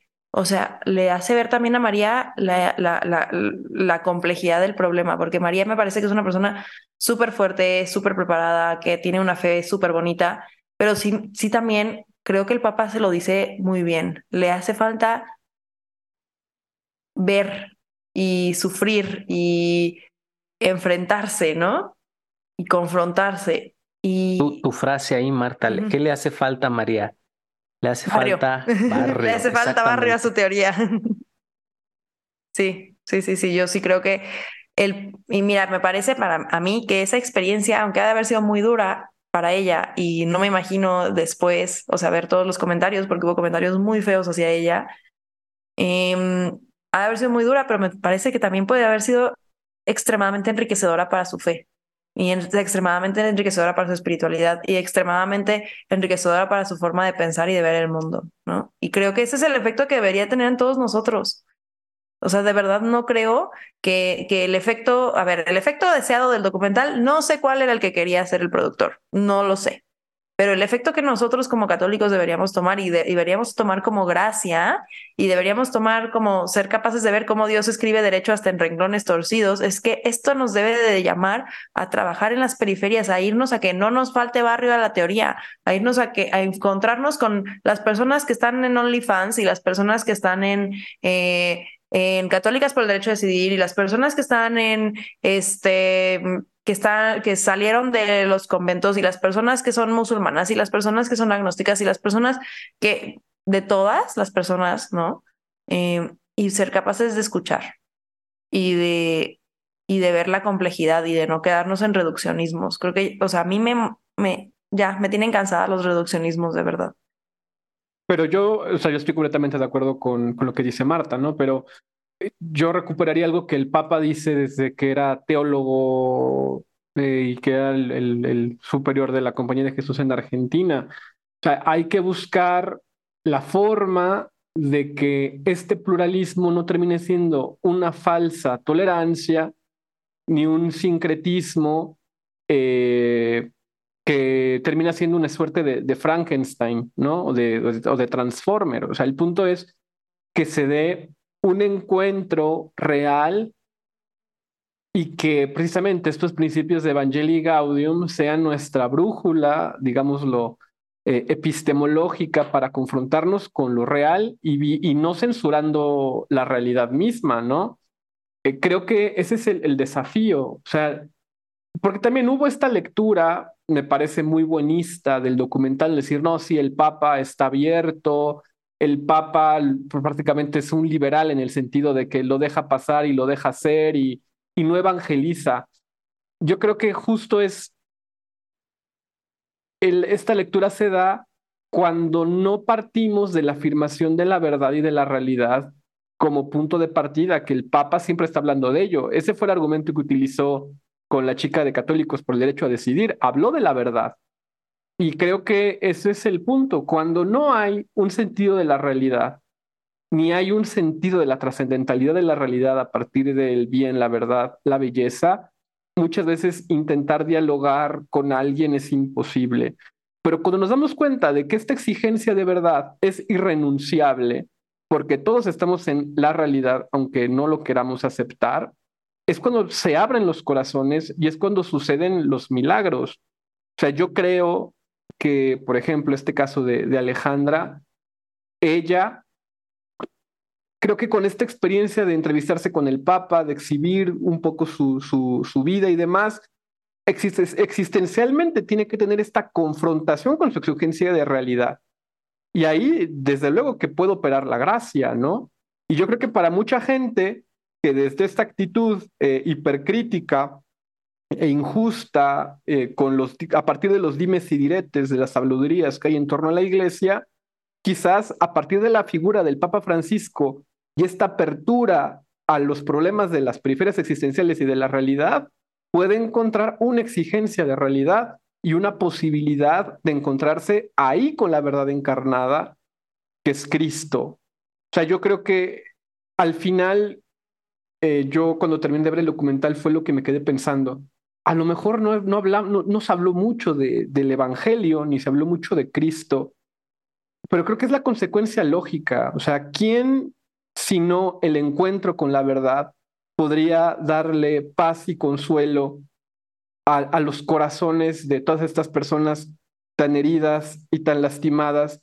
¿Y quién, sino el vicario de Cristo, puede propiciar este encuentro. Y, yo creo que como católicos nos debemos de sentir muy consolados porque nos está dando un método de encontrarnos con la diferencia, nos está dando un, método de encontrarnos con, con la otredad eh, en apertura, pero en fidelidad a la verdad y no diluyendo, digamos, el diálogo con la diferencia en un mero, eh, una mera tolerancia, eh, buena onda, ¿no?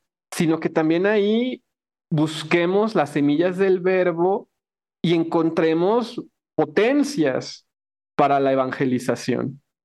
Que creo que este es el gran tema también de los, de los que el Papa constantemente habla, ¿no? O sea, cómo el, el diálogo interreligioso, el diálogo plural, no debe de ser excluyente con la evangelización.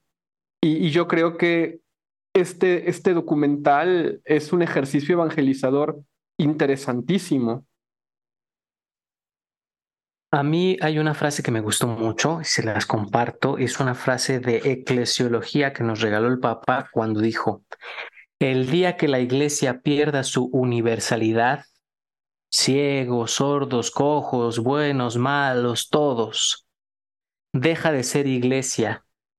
En la iglesia todos tienen cabida. Y fue la frase con la que cerró los que para mí son eh, pues las dos respuestas más bonitas del documental, las dos respuestas más bellas y creo que las son respuestas que arrancó con su simpatía la, la más jovencita, Celia.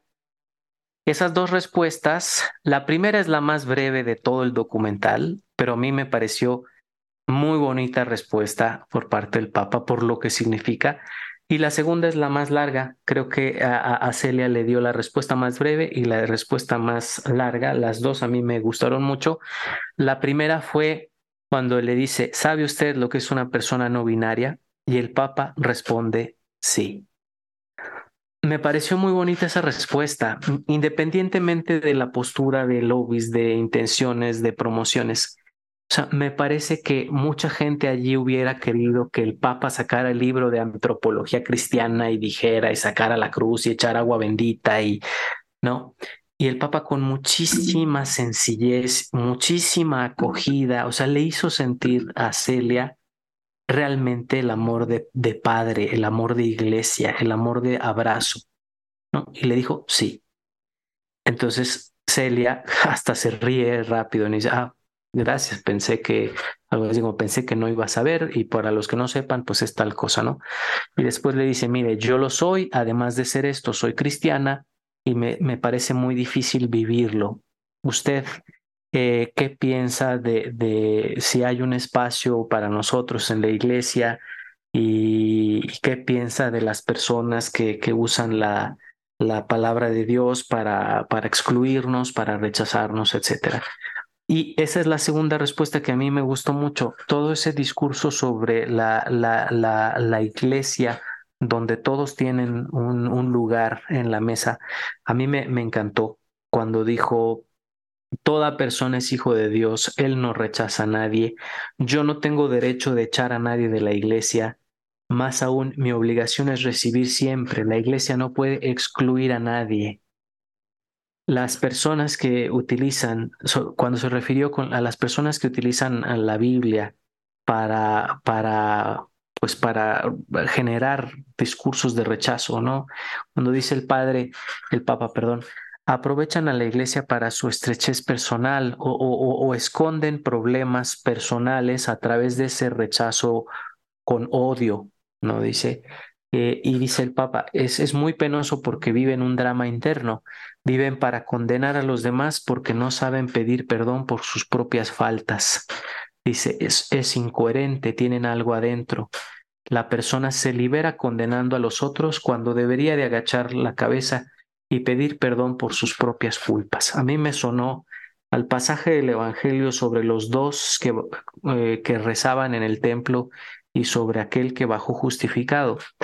A ver, creo que en esa acogida el Papa muestra mucho eso, ¿no? Que, que la actitud nuestra de católicos antes de estar rechazando y condenando es acoger a mi hermano, ¿no? Que sufre en, en sus situaciones probablemente que no ha elegido, a lo mejor algunos sí, pero pues ese, ese, ese esa respuesta tan acogedora, tan, tan, tan sencilla, que además creo que es la que más se viralizó en TikTok, esta la vi por todos lados, creo que es la más, también fue la más aplaudida por no creyentes y por muchos creyentes, y concluye con esta bonita afirmación eclesiológica sobre la universidad de la iglesia.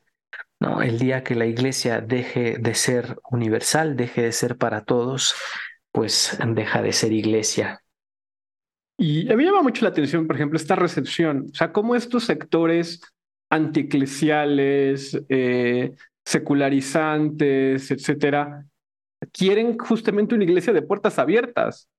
O sea, es, es una cosa interesante porque pareciera en esta visión muy hegeliana de la historia que este tipo de, de personas se consideran los auténticos cristianos, ¿no? Y a veces también de ahí surgen estas malinterpretaciones de decir, la iglesia solamente podrá cumplir su misión si se seculariza. Creo que hay que tener mucho cuidado entre estas lecturas de las puertas abiertas en este sentido de acogida, de invitación, de acompañamiento, etcétera, a pulverizar nuestra doctrina y adaptarla a las exigencias de la sociedad opulenta. Porque creo que esa es la raíz de muchas de las confusiones que vivimos en la iglesia. O sea, no sé a mí cuántas veces me han acusado de modernista por hablar de iglesia en salida, cuando, como pues aquí en el podcast siempre lo decimos, justamente hay que intentar ubicar lo que implica la iglesia en salida en su justo lugar del magisterio. Creo que el Papa lo deja muy claro, pero el documental no es el medio adecuado, creo yo, para poder ver estas sutiles distinciones y para no eh, terminar diciendo lo que el Papa no dijo, que desgraciadamente esto que también muchas de las reseñas de medios no católicos resaltaron. Eh, de nuevo, las leyendas que hay en torno al Papa Francisco y todas estas eh, ambigüedades que los propios medios de comunicación promueven. Pero creo que el mensaje eclesiológico es, es muy claro, al menos ad intra, ¿no? Ad extra, pues creo que nunca vamos a poder tener un, un control o una plena interpretación, pero al menos creo que este documental sirve para que las personas que no conocen al Papa Francisco o que tienen muchos prejuicios contra la Iglesia Católica, de alguna manera se aproximen a ella y no la vean como estas habladurías de las cuales habitualmente se, se habla, ¿no? Eh, a mí me preocupa un poco, y eso lo digo de manera muy, muy honesta, desde mi pequeñez, mi ignorancia, ¿no? Me preocupa mucho cómo este documental de alguna manera abonó a la polarización. Eh, claro, de una manera no intencional del Papa, yo creo que Évole sí lo vio así. Eh, la reacción, me parece, de nuevo, es un sector amplio de, digamos, eh, filocatólicos diciendo, el Papa ya lo dijo, todo está bien, todo se, yo puedo ser, cualquier estado de vida en la iglesia puede ser aceptado porque pues no, obviamente no hay esta distinción doctrinal, porque claro, pues esto requiere un preámbulo que creo que se da por la propia experiencia de la iglesia.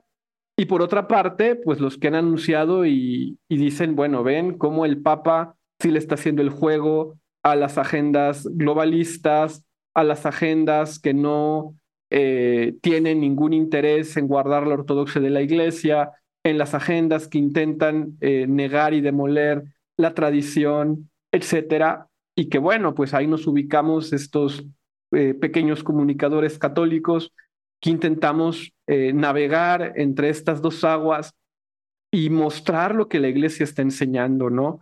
Eh, que, que, es, que, es, complejo, o sea, de verdad que a mí este episodio me da un poco de miedo porque creo que el, de, los desafíos que hay tras este, este documental son enormes y creo que sí es un parteaguas para entender eh, un nuevo derrotero del papel de los medios católicos. Eh, no en vano ha salido este documento recientemente, porque sí, las reacciones han sido eh, muy injustas en, ambos extremos, ¿no?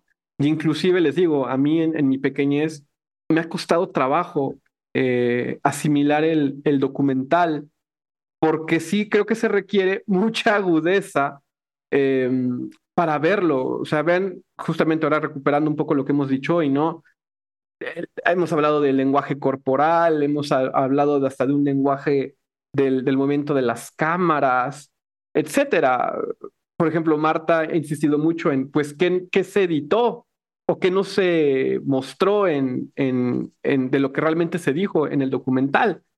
Porque, pues sí, o sea, si no tenemos un acercamiento profundo al Papa, yo creo que sí se puede correr este riesgo. Pero bueno, como también se dijo muchas veces, sobre todo en Twitter después de, que esto fue hype, pues bueno, si queremos conocer el magisterio del Papa, pues basta con ir a su magisterio, ¿no? Y si uno quiere decir, por ejemplo, qué opina el Papa sobre los jóvenes, cuál es el mensaje de este pontificado a los jóvenes, pues ahí tenemos Christus Vivit, ¿no?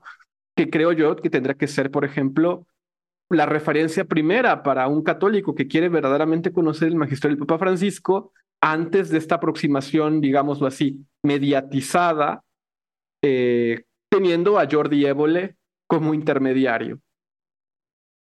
Sí, yo creo que, a ver, que nos quede súper claro, ¿no? Y yo, por ejemplo, lo platicaba hoy con mis alumnos que estábamos hablando del tema de la infalibilidad papal y todo esto, ¿no?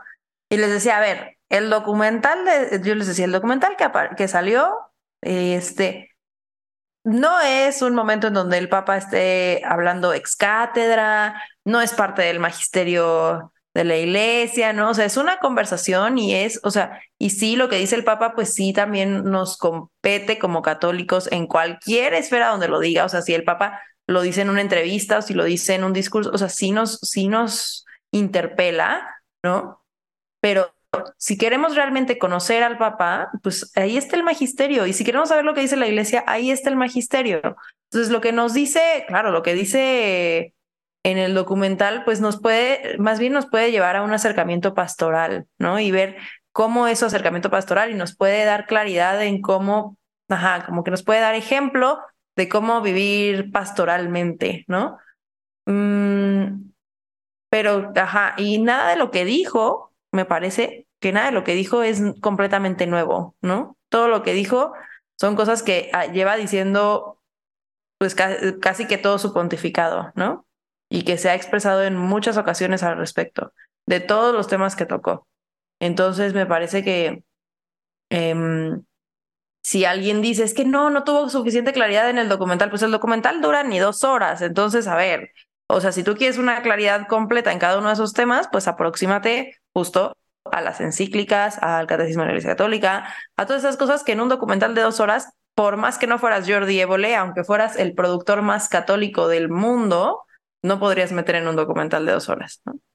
Creo que el momento más delicado, fuera de, de, las reacciones del rostro desencajado del Papa Francisco cuando escuchaba el, el, testimonio de Alejandra, creo que el momento más delicado, más, más complicado de, dialogar, de resolver, y también el momento en el que los jóvenes, creo, mostraron mayor empatía fue cuando Juan, este joven español, pues revela, eh, platica sobre pues esa terrible memoria, ese terrible acontecimiento a sus 11 años de haber estado en un, eh, como él así lo relata, con mucha sencillez, eh, cuando con la voz entrecortada tuvo que detenerse varias veces cuando habló de, del abuso sexual que, pues, que sufrió eh, por parte de quien dice fue un numerario del Opus Dei en un, en un colegio, ¿no? Eh, creo que cuando este joven empieza a quebrárselo un poco la voz, el Papa trata de tranquilizarlo, le dice, tranquilo hijo, eh, este joven habla de, la condena que se le da por parte de la, justicia civil a este profesor que dice que es de, de 11 años, que por diversas circunstancias se rebaja a dos años y que finalmente lo exonera de la prisión, eh, aunque hay una condena eh, finalmente civil, no hay una, no así una condena eclesial y es lo que le, le reclama un poco al Papa, le, le, le, muestra una carta eh, que dice que es dirigida hacia su padre, en la que se le comunica que, que la congregación de la doctrina de la fe eh, archiva el caso y pide incluso el resarcir la, la buena fama de este profesor. Creo que fue el momento más, más dramático, más, más doloroso del documental. Sí, por mucho, por mucho. Y es un momento que a mí, híjole, yo creo que fue, sobre todo cuando le entrega la carta, ¿no? Y el papá dice, bueno, lo voy a revisar, ¿no? Y que este otro chico, el que se declara agnóstico desde el principio, dice, pero es que ¿por qué ha tenido que venir hasta aquí? ¿No? O sea, ¿por qué ha tenido que venir hasta aquí para que lo escuchen? Y por qué, o sea, a ver, él porque está aquí, pues le vas a revisar, o sea, su, su asunto, pero todos los demás que no están aquí, ¿qué, no? se me hizo, la verdad, un cuestionamiento bastante válido. O sea, aunque sí, claro que, la, que el Papa Francisco ha hecho un gran esfuerzo por, por atender estos casos y por resolver estos casos y todo. Sí se me hizo, o sea, yo creo que a lo mejor al momento de que quisieron, o sea, el productor buscar una persona, ¿no? O sea, como que en parte creo que sí, era un poco con esta intención de que el papá dijera, oh, sí, lo vamos a revisar, no sé qué, la, la, la, en cámara. Pero, híjole, a mí sí me hizo, sí me, sí me dio pausa, la verdad. O sea, para decir, pues es que sí, o sea, en serio ha tenido que ir este, este chico hasta allá, ¿no? O sea, presentarse o sea, yo no sé cuál haya sido el proceso para hacer el casting, ¿no? Pero hacer todo ese proceso con la esperanza de a lo mejor, a lo mejor iba a llegar enfrente del Papa y le iba a poder enseñar la carta y contarle la historia. O sea, esto debería ser mucho más sencillo. Y yo no, no, no sé. O sea, yo sé que es, o sea, es muy, es muy complejo, es un tema muy complejo, pero no me puedo imaginar, o sea, aquellas personas que han sido víctimas de esto mismo viendo el documental y que personas que no han tenido esa misma oportunidad. O sea, me imagino que sería bastante duro y como hasta cierto punto descorazon descorazonador, ¿no? Bueno, el Papa dio la respuesta que habitualmente da en las entrevistas al respecto, ¿no? Con el tema de que la iglesia, así como en las familias, por algún, por algún, en algún tiempo, eh, recurrió al encubrimiento porque no tenía estas respuestas y que esto está cambiando. Yo lo comentaba en Twitter con, un, amigo, ¿no? O sea, yo digo que la iglesia no es que haya hecho poco al respecto. Eh, yo creo que justamente nunca es, o aún no es suficiente el esfuerzo. O sea, se ha hecho mucho, pero no lo suficiente, creo yo. Y es que ante este tipo de dramas humanos, ¿qué es lo suficiente? ¿Cómo tienes un mecanismo o un protocolo de escucha y de cero impunidad que sea infalible? Yo creo que ahí habría también, y esto lo digo, digamos, con todo, con toda delicadeza y toda sutileza y, con temor de poder ser malinterpretado. ¿Cómo le podemos dar entender al mundo que la justicia eh, en el sentido cristiano no equivale a la justicia del mundo, a la justicia mundana, que es desde la que el mundo secular suele interpretar estos casos, ¿no? A, veces parecería que quisieran que la iglesia eh, dijera, pues ya no va a haber sacerdotes, ya no va a haber colegios, ya no va a haber nada, ya ningún sacerdote va a poder acercársele a un niño casi, casi, como única solución. Y creo que por esto, esto es un camino que gradualmente se tiene que ir recorriendo y que se tiene que tomar en serio. O sea, yo creo que eso es lo que, lo que al final el Papa dice, ¿no? O sea, vamos a ser contundentes respecto con una cero tolerancia, vamos a evitar cualquier posible encubrimiento, pero también, y esta es la parte que a lo mejor al mundo no católico le causa conflicto, también vamos a, pedir por la conversión y el arrepentimiento de las personas que han cometido estos abusos, porque a veces es, difícil entenderlo y claro que es muy entendible y es muy humano eh, ver por qué estas cosas no se comprenden, pero de nuevo, ahí creo que Évole eh, picó al Papa para dar a entender eh, que la iglesia, digamos, no puede responder satisfactoriamente ese tipo de casos o que sus esfuerzos eh, son algo así como bonitas simulaciones y que de alguna manera sigue encubriendo. Que a ver, que haya encubrimiento en la Iglesia Católica, lo hay. Pero yo creo que la Santa Sede ha sido muy clara con los mecanismos que hay al respecto, ¿no? Sí, necesitas, necesitas muchos años para cambiar una cultura.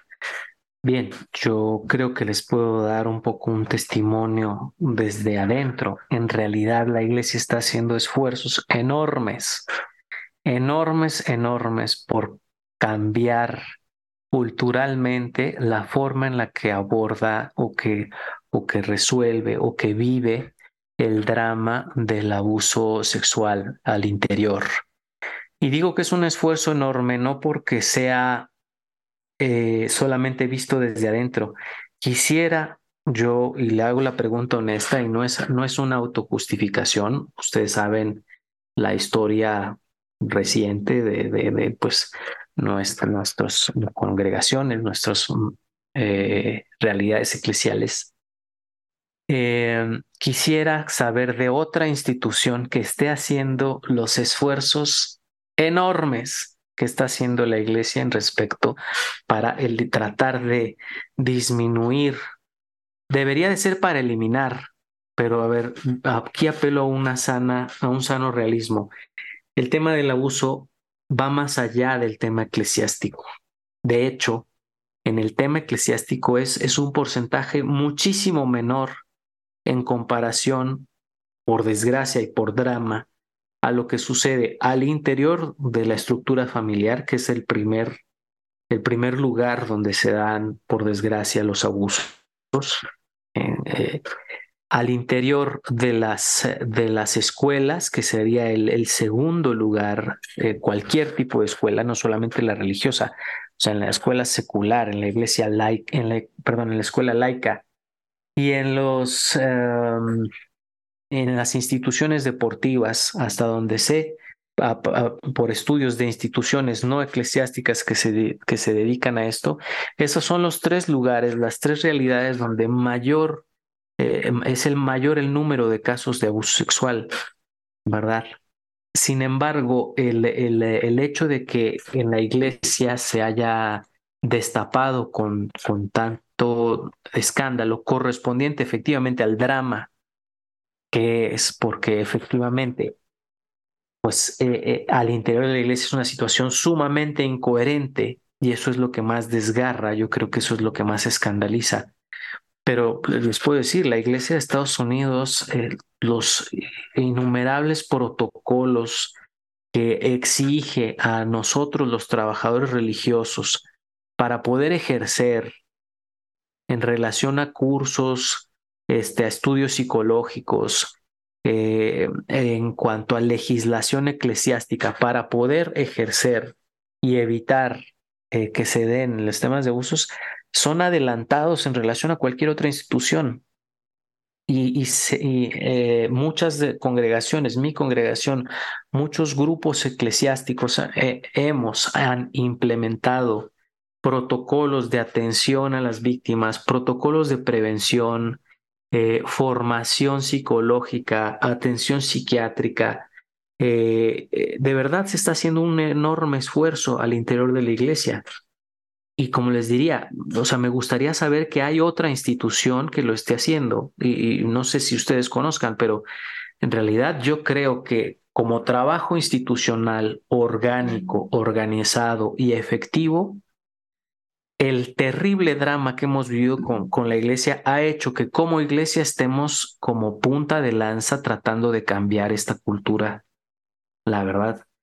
Tanto así que, pues vean ustedes la sociedad, la misma sociedad que, que, reclama el tema de los abusos a la iglesia es la misma sociedad hipersexualizada que permite eh, inundar eh, a la sociedad y a la juventud de pornografía, eh, de venderte cualquier cosa eh, en televisión apelando al sexo, la misma sociedad eh, promiscua, la misma sociedad que está tratando de deconstruir el tema del consentimiento, diciendo que todo se vale, y en ese todo se vale va a entrar, va, va a perderse la distinción hasta no solamente de sexo, sino pues hasta de edad, si se lleva el discurso hasta sus últimas consecuencias.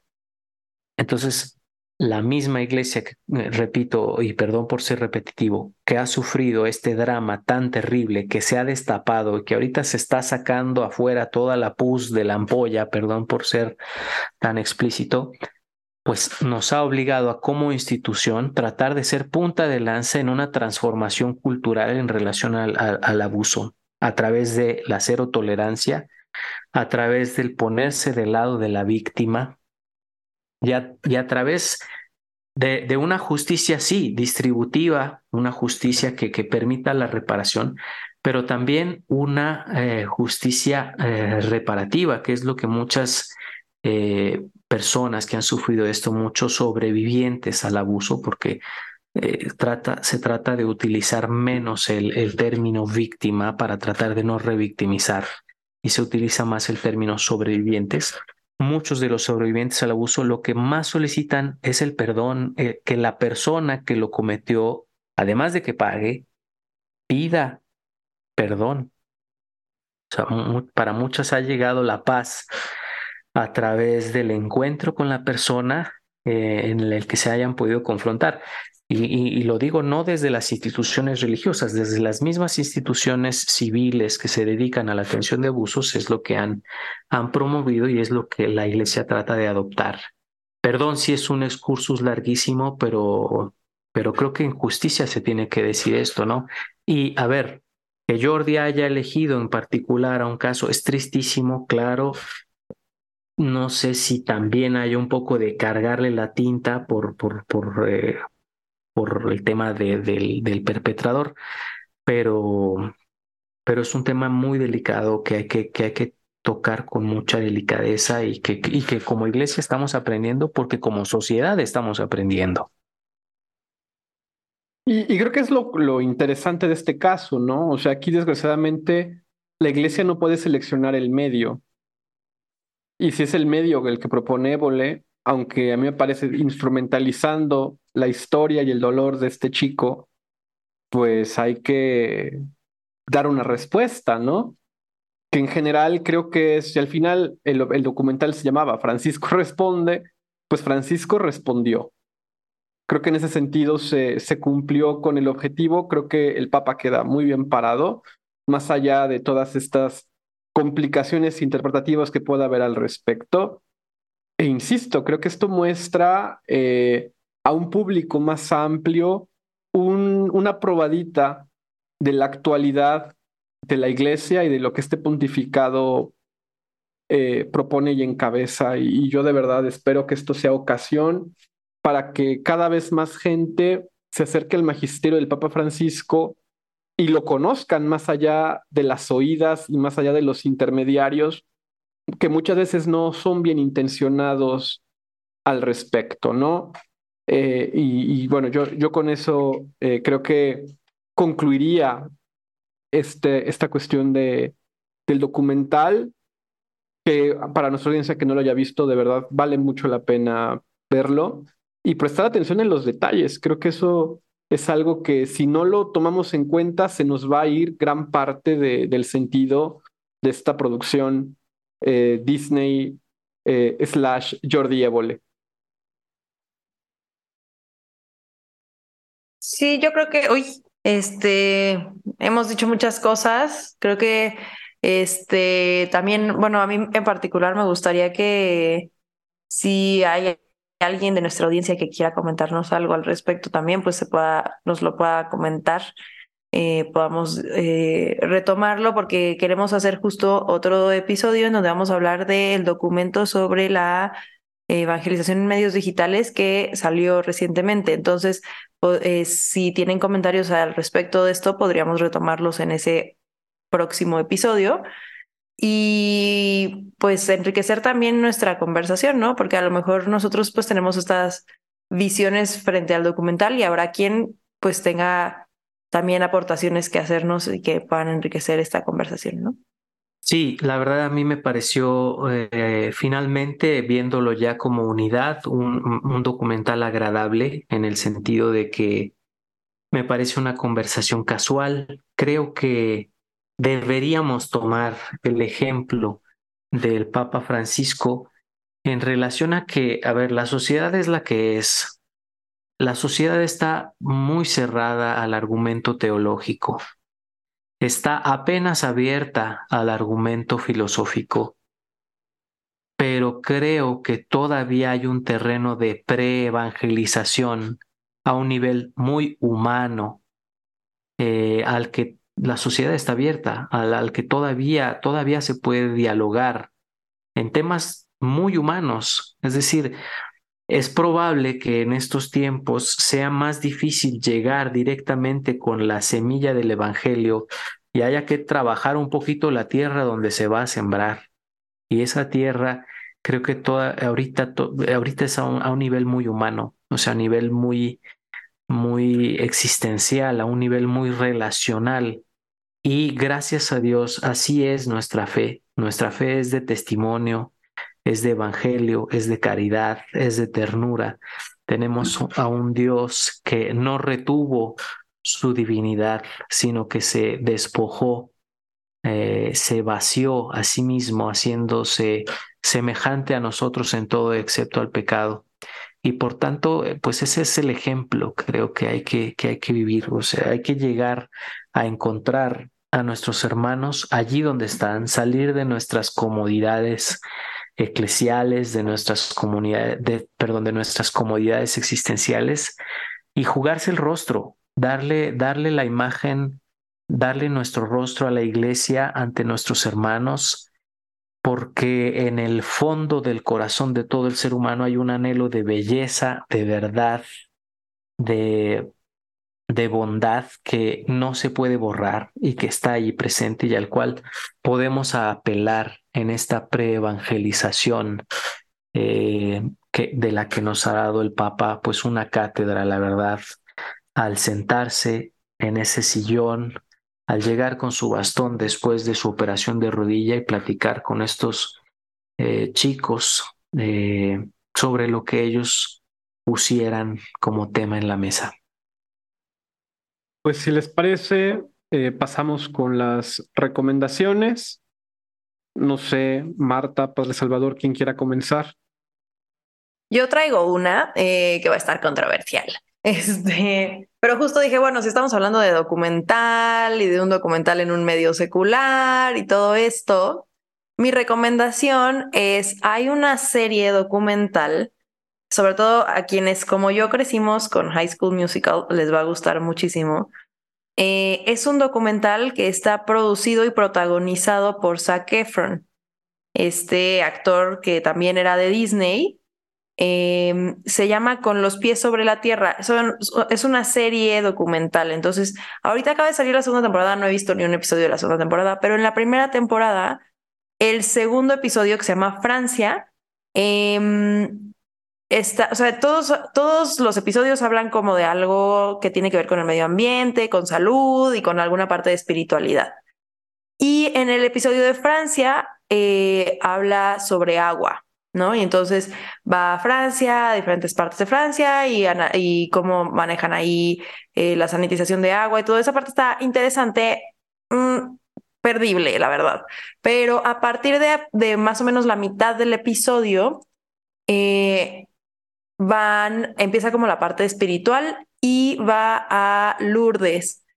Todo el episodio está bueno, pero en la parte, en los últimos 20 minutos, 25 minutos, en donde van a Lourdes, él y su como gurú que lo acompaña, es muy interesante de ver, es algo que igual que a mí me parece que igual que lo hace el documental de Amén, el Papa Francisco responde, muestra una cara muy sencilla, muy humana de la iglesia y, y muestra cómo a personas que no necesariamente son católicas, a personas que no necesariamente tienen una vida de fe, se le puede llegar a través también de las diferentes, de sus diferentes intereses, ¿no? Entonces, Zac llega a Lourdes por el tema del agua y eh, pues no les quiero arruinar lo que pasa, pero eh, sale eh, lo, lo, último que él comenta al final de este episodio, em, a mí no sé si, eh, qué impacto haya tenido en la forma en la que vive su vida, pero eh, por lo menos en lo que dice, me parece que es un acercamiento muy bonito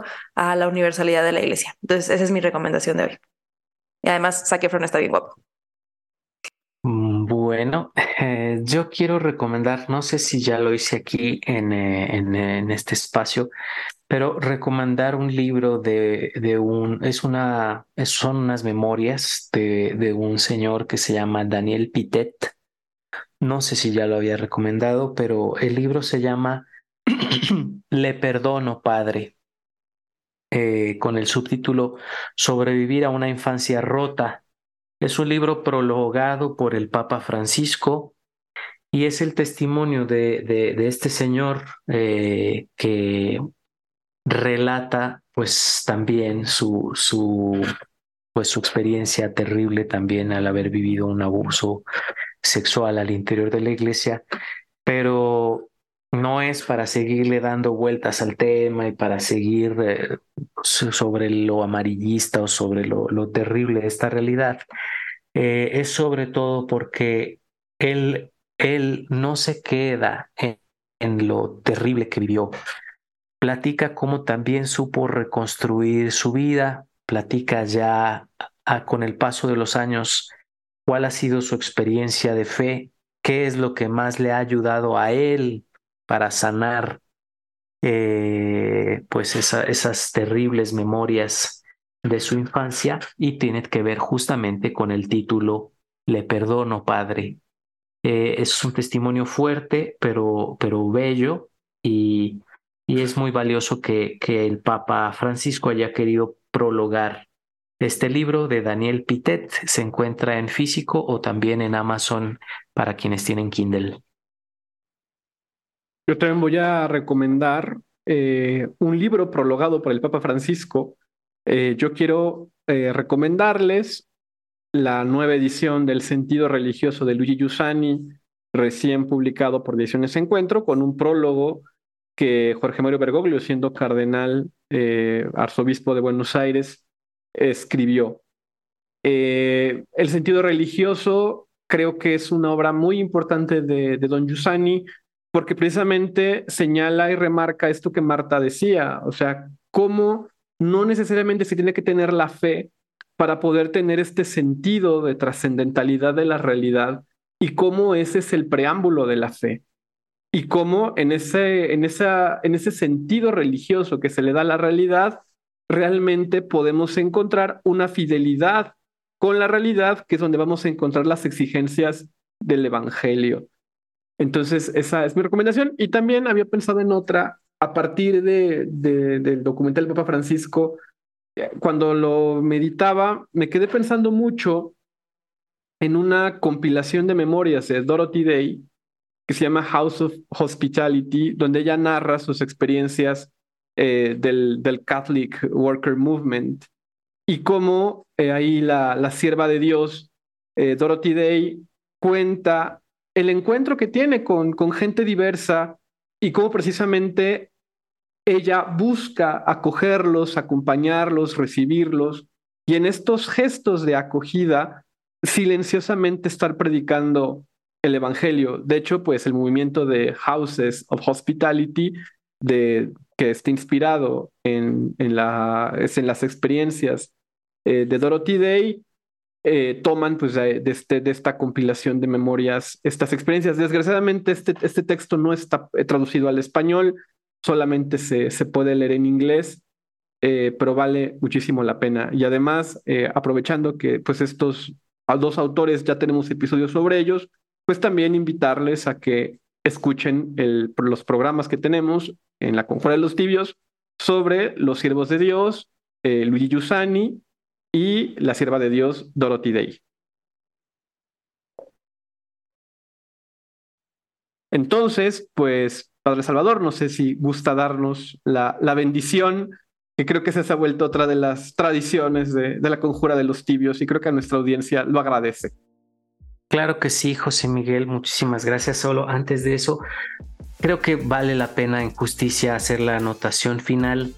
Eh, el documental es un ejercicio bello. Obviamente aquí hemos hecho una crítica, un análisis, este, una, pues hemos sido agudos en algunos puntos, pero la verdad, no sé ustedes, pero yo lo, lo disfruté mucho, lo he visto ya tres veces y eh, eh, cada vez que me he acercado a él noto esa, esa delicadeza y esa sencillez con la que el Papa aborda los temas y como les decía en un principio, también en esa, espontaneidad y esa nobleza de los chavos para, para partir de su experiencia personal. Yo creo que es una cosa bonita y agradable de él, de la que todos podemos tomar ejemplo, sobre todo en ese apelar a la belleza de nuestra fe, que es una fe muy humana, y, también muy divina porque Jesucristo, que es verdadero Dios, se ha hecho también verdadero hombre.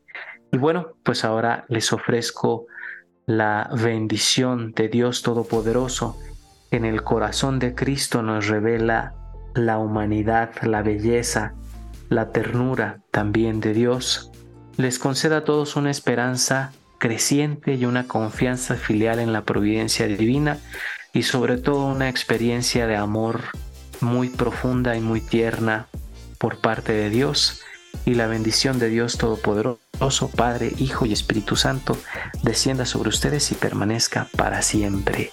Hasta pronto.